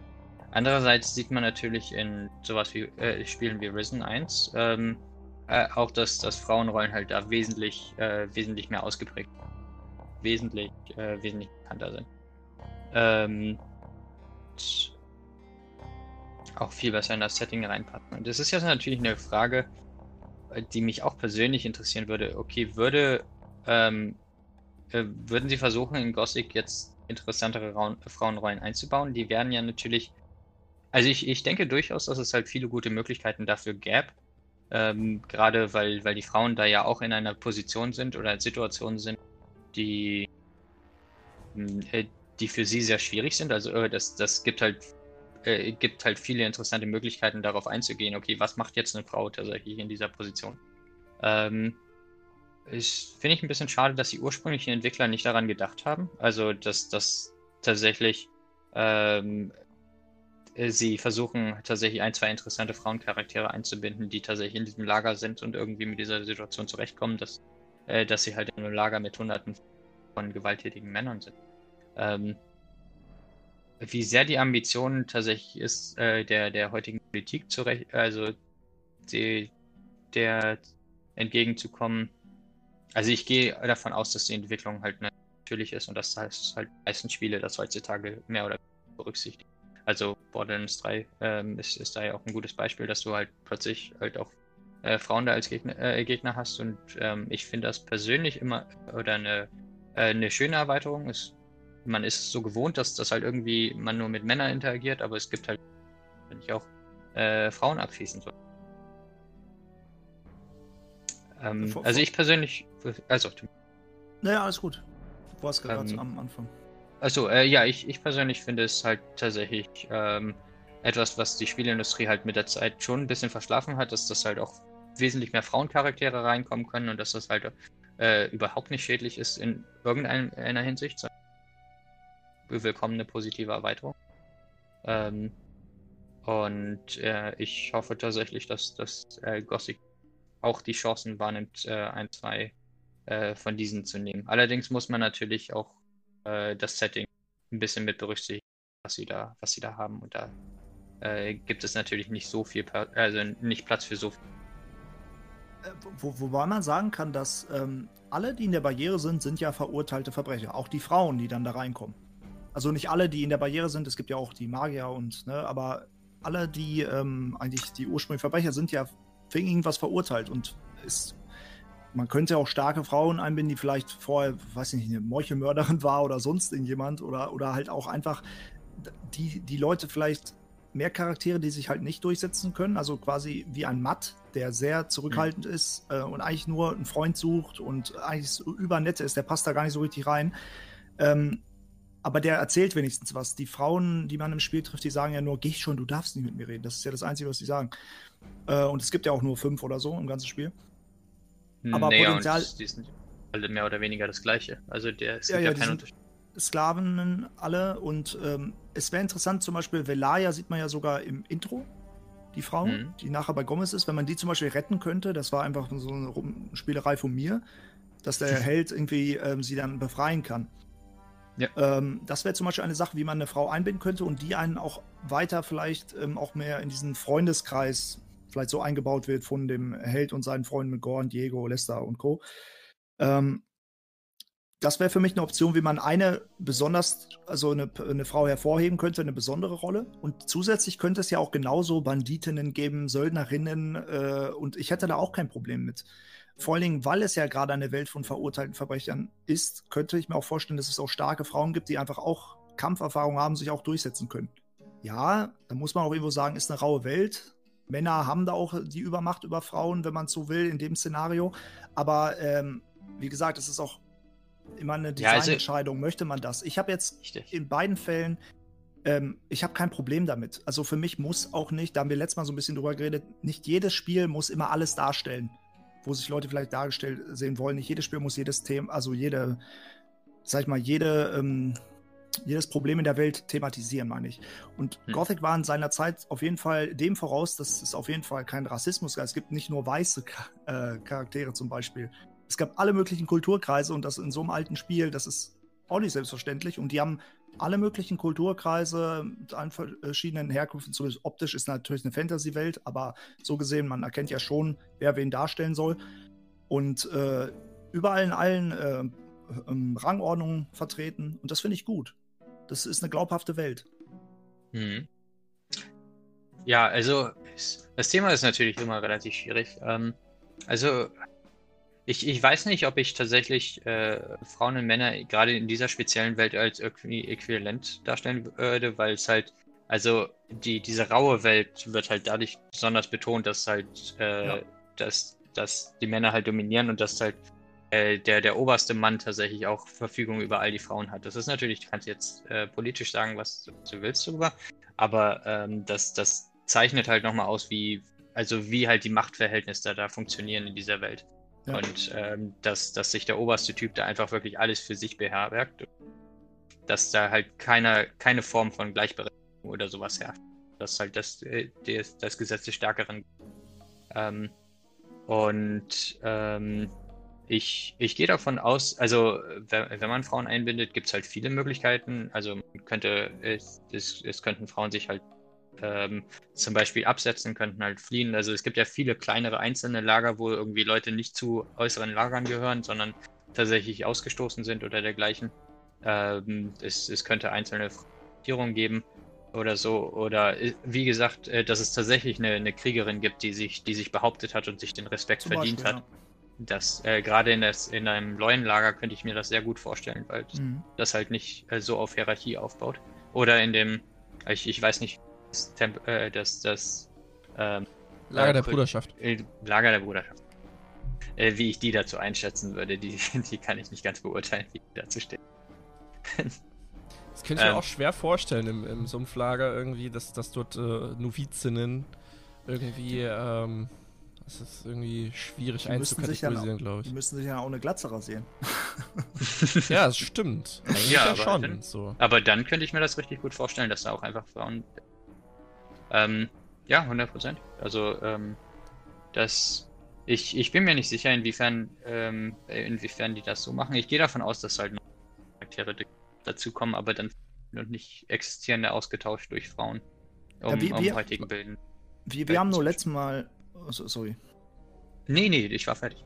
Äh, wir, wir haben nur letztes Mal so uns auch festgehalten, dass ähm, das immer ähm, dem, dem Entwickler oder dem Spieldesigner selbst überlassen ist, wie er das macht und dass man ihn nicht nur da äh, kritisieren kann, weil in einem Szenario wie Gothic ist es glaubhaft, wenn es wenig Frauen gibt und diese auch noch unterdrückt werden. Das ist ein glaubhaftes Szenario und das kann ja auch auf dann Missstände hindeuten, die wir zum, zum Glück ja. heute dann nicht mehr haben in dem Umfeld. Ne? Sehr progressiv. So. Sehr interessant. Aber ich, in der heutigen Zeit ist es ja oft so, dass ein Spiel das nicht macht, die Erwartungshaltung von dem und den, von der Minderheit zum Beispiel dann nicht berücksichtigt und deshalb dann kritisiert wird. Mhm. Da, da gibt es ein Beispiel zum Beispiel bei Witcher 3 gibt es äh, keine Schwarzen, aber sowas wie ähm, Rassismus wird ausgedrückt mit Zwergen und Elfen. Und es ist eine mhm. Fantasy-Welt und da haben, haben wir auch so, Cora hat mir auch zugestimmt, wir haben letztes Mal da schon drüber geredet und im letzten Podcast, dass äh, nicht jede Ethnie oder jede Kulturgruppe, die wir aus der echten Welt kennen, muss ja in einer Fantasy-Spielwelt dargestellt werden. Das ist ganz klar meine mhm. Meinung. Und das ist immer halt eine Designentscheidung. Ich habe persönlich gar kein Problem, wenn sie da ist, aber ich muss sie auch nicht da haben. Und das ist ja nicht, mhm. weil ich gegen diesen Kulturkreis was habe, sondern weil ich die Spielentscheidung von einer Fantasy-Welt von dem Entwickler dann respektiere.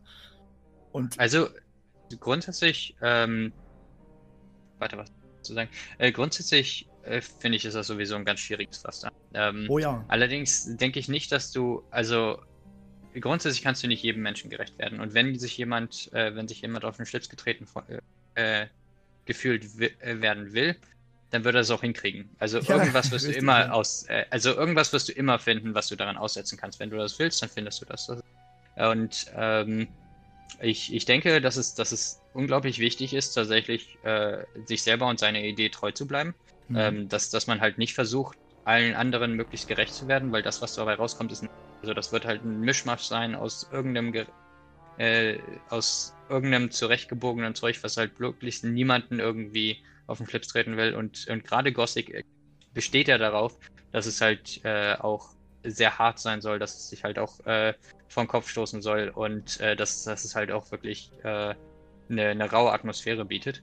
Und ja. du wirst ähm, und wenn du Angst davor hast, äh, vor, also wenn du, wenn du Angst davor hast, irgendwelchen Leuten nicht zu gefallen, dann, dann hast du im Endeffekt schon verloren. Und Bin ich zu 100% bei dir, ja. Also ich stimme vollkommen zu, dass äh, gerade das Frauenbild und so in Spielen muss, muss sich zeitgemäß anpassen. Also da, da gibt es halt viele Sachen, die, die sich verändern äh, oder über die Zeit schon verändert haben und äh, äh wahrscheinlich müssen. Aber das zu forcieren ist, ist halt ist halt schwierig. Ähm, und ich denke, die, die Entwicklung wird halt auch ganz natürlich, äh, oder sieht man ja auch, dass sie ganz natürlich vonstatten geht und dass, dass halt Spiele halt nicht nur für, für Männer orientiert sind, dass, dass die beide da gleich vertreten und inzwischen alle Rassen äh, mehr vertreten sind. Ähm, aber es, es, ist halt immer noch eine, eine Kunstform und Kunstform muss halt auch in der Lage sein, sich frei aus. Und ich finde, da den Designern diese Vorschrift zu machen, okay, aber du musst jetzt wirklich alle Minderheiten gleich vertreten haben und das, diese Leute noch. Das führt halt ja, das, das ist. Ja, das, das führt auf jeden Fall zu äh, Komplikationen, wenn man das dann so, so eine Vorgabe, feste Vorgaben hat oder dergleichen. Also ich, da, da sind wir alle derselben Meinung, ja. dass eine gewisse Art von Kunstform halt auch frei ähm, da entscheiden kann, ohne dass man jetzt gleich vorgeworfen bekommt, dass man Rassist ist oder ich denke ja. auch, in den meisten Fällen ist halt auch nirgendwo eine böse Intention dahinter. Eben. Nee, überhaupt Also, das, das darf man halt auch wirklich nicht vergessen, dass, dass die Leute halt äh, dann auch wirklich nichts Böses in der Absicht haben, aber vielleicht auch irgendwie einfach Sachen übersehen haben. Und das ist halt ich, ich, denke halt, dann, ich habe auch letztens zum Abschluss dann noch gesagt, das Problem liegt meistens bei den Leuten, die dann kritisieren selbst, hast du eben auch schon gesagt, wenn Leute ein Problem finden wollen, dann finden sie auch eins. Und wenn man sich selbst in den Mittelpunkt stellt und sagt, ich will jetzt, ich bin nicht angesprochen von dem Spiel oder ähm, keine Ahnung, ich bin nicht eingebaut in diesem Spiel, dann ist das das Problem von einem selbst. Man muss auch nicht überall immer angesprochen werden. Es gibt viele Dinge in der Welt, die einem nicht gefallen. Das wird doch immer so sein. Nicht jedem kann ja, alles richtig. gefallen. Und, und es, es gibt viele Spiele und, und du wirst sicherlich das finden, was dir gefällt. Richtig. Und ich, ich finde es ich find's gut, wenn äh, Gothic sich da traut, äh, also jetzt nicht allen Leuten zu gefallen. Aber natürlich, äh, Frauenbild ganz klar, äh, ist, ist etwas, was, was halt schon wichtig ist, dass man, dass man das nicht. Also dass das halt nicht durchweg über Spiele äh, ist. Also, die Entwicklung heutzutage ja. finde ich durchaus. Ja, auf jeden Fall. Ja, ja. Nee, fand ich auch gut, das mal aus Sicht eines Entwicklers, also eines quasi direkt Betroffenen, mal zu hören. direkt betroffen. Diese Thematik. Ja, also ich, direkt betroffen. Ich designe von, ja nicht so viel. Also ich, ich führe normalerweise, also äh, Spieldesign ähm, ist ja diese, diese Dualität. Die Designer sagen mir, was, was ich für sie entwickeln soll und hoffe, dass ich das ja. richtig interpretiere. Ja. Ähm, fällt nee. nicht aus, dass man sich dann halt sehr viel über Design Gedanken, äh, also Design Gedanken macht. Ähm, wobei natürlich Story-Design nochmal was anderes ist. Also ob ein Charakter eine Frau ist oder ein Mann, interessiert mich halt nicht. Bewegen sich ja. gleich, machen ja. das gleiche, ähm, haben die gleichen ja. Funktionalitäten. Das ähm, mehr oder weniger was anderes stört mich. Nichtsdestotrotz bist du äh, näher dran äh, am Geschehen, sage ich jetzt mal, als wir. Ähm, aber äh, auf jeden Fall äh, gutes, äh, gutes Schlusswort, äh, Wort, würde ich sagen.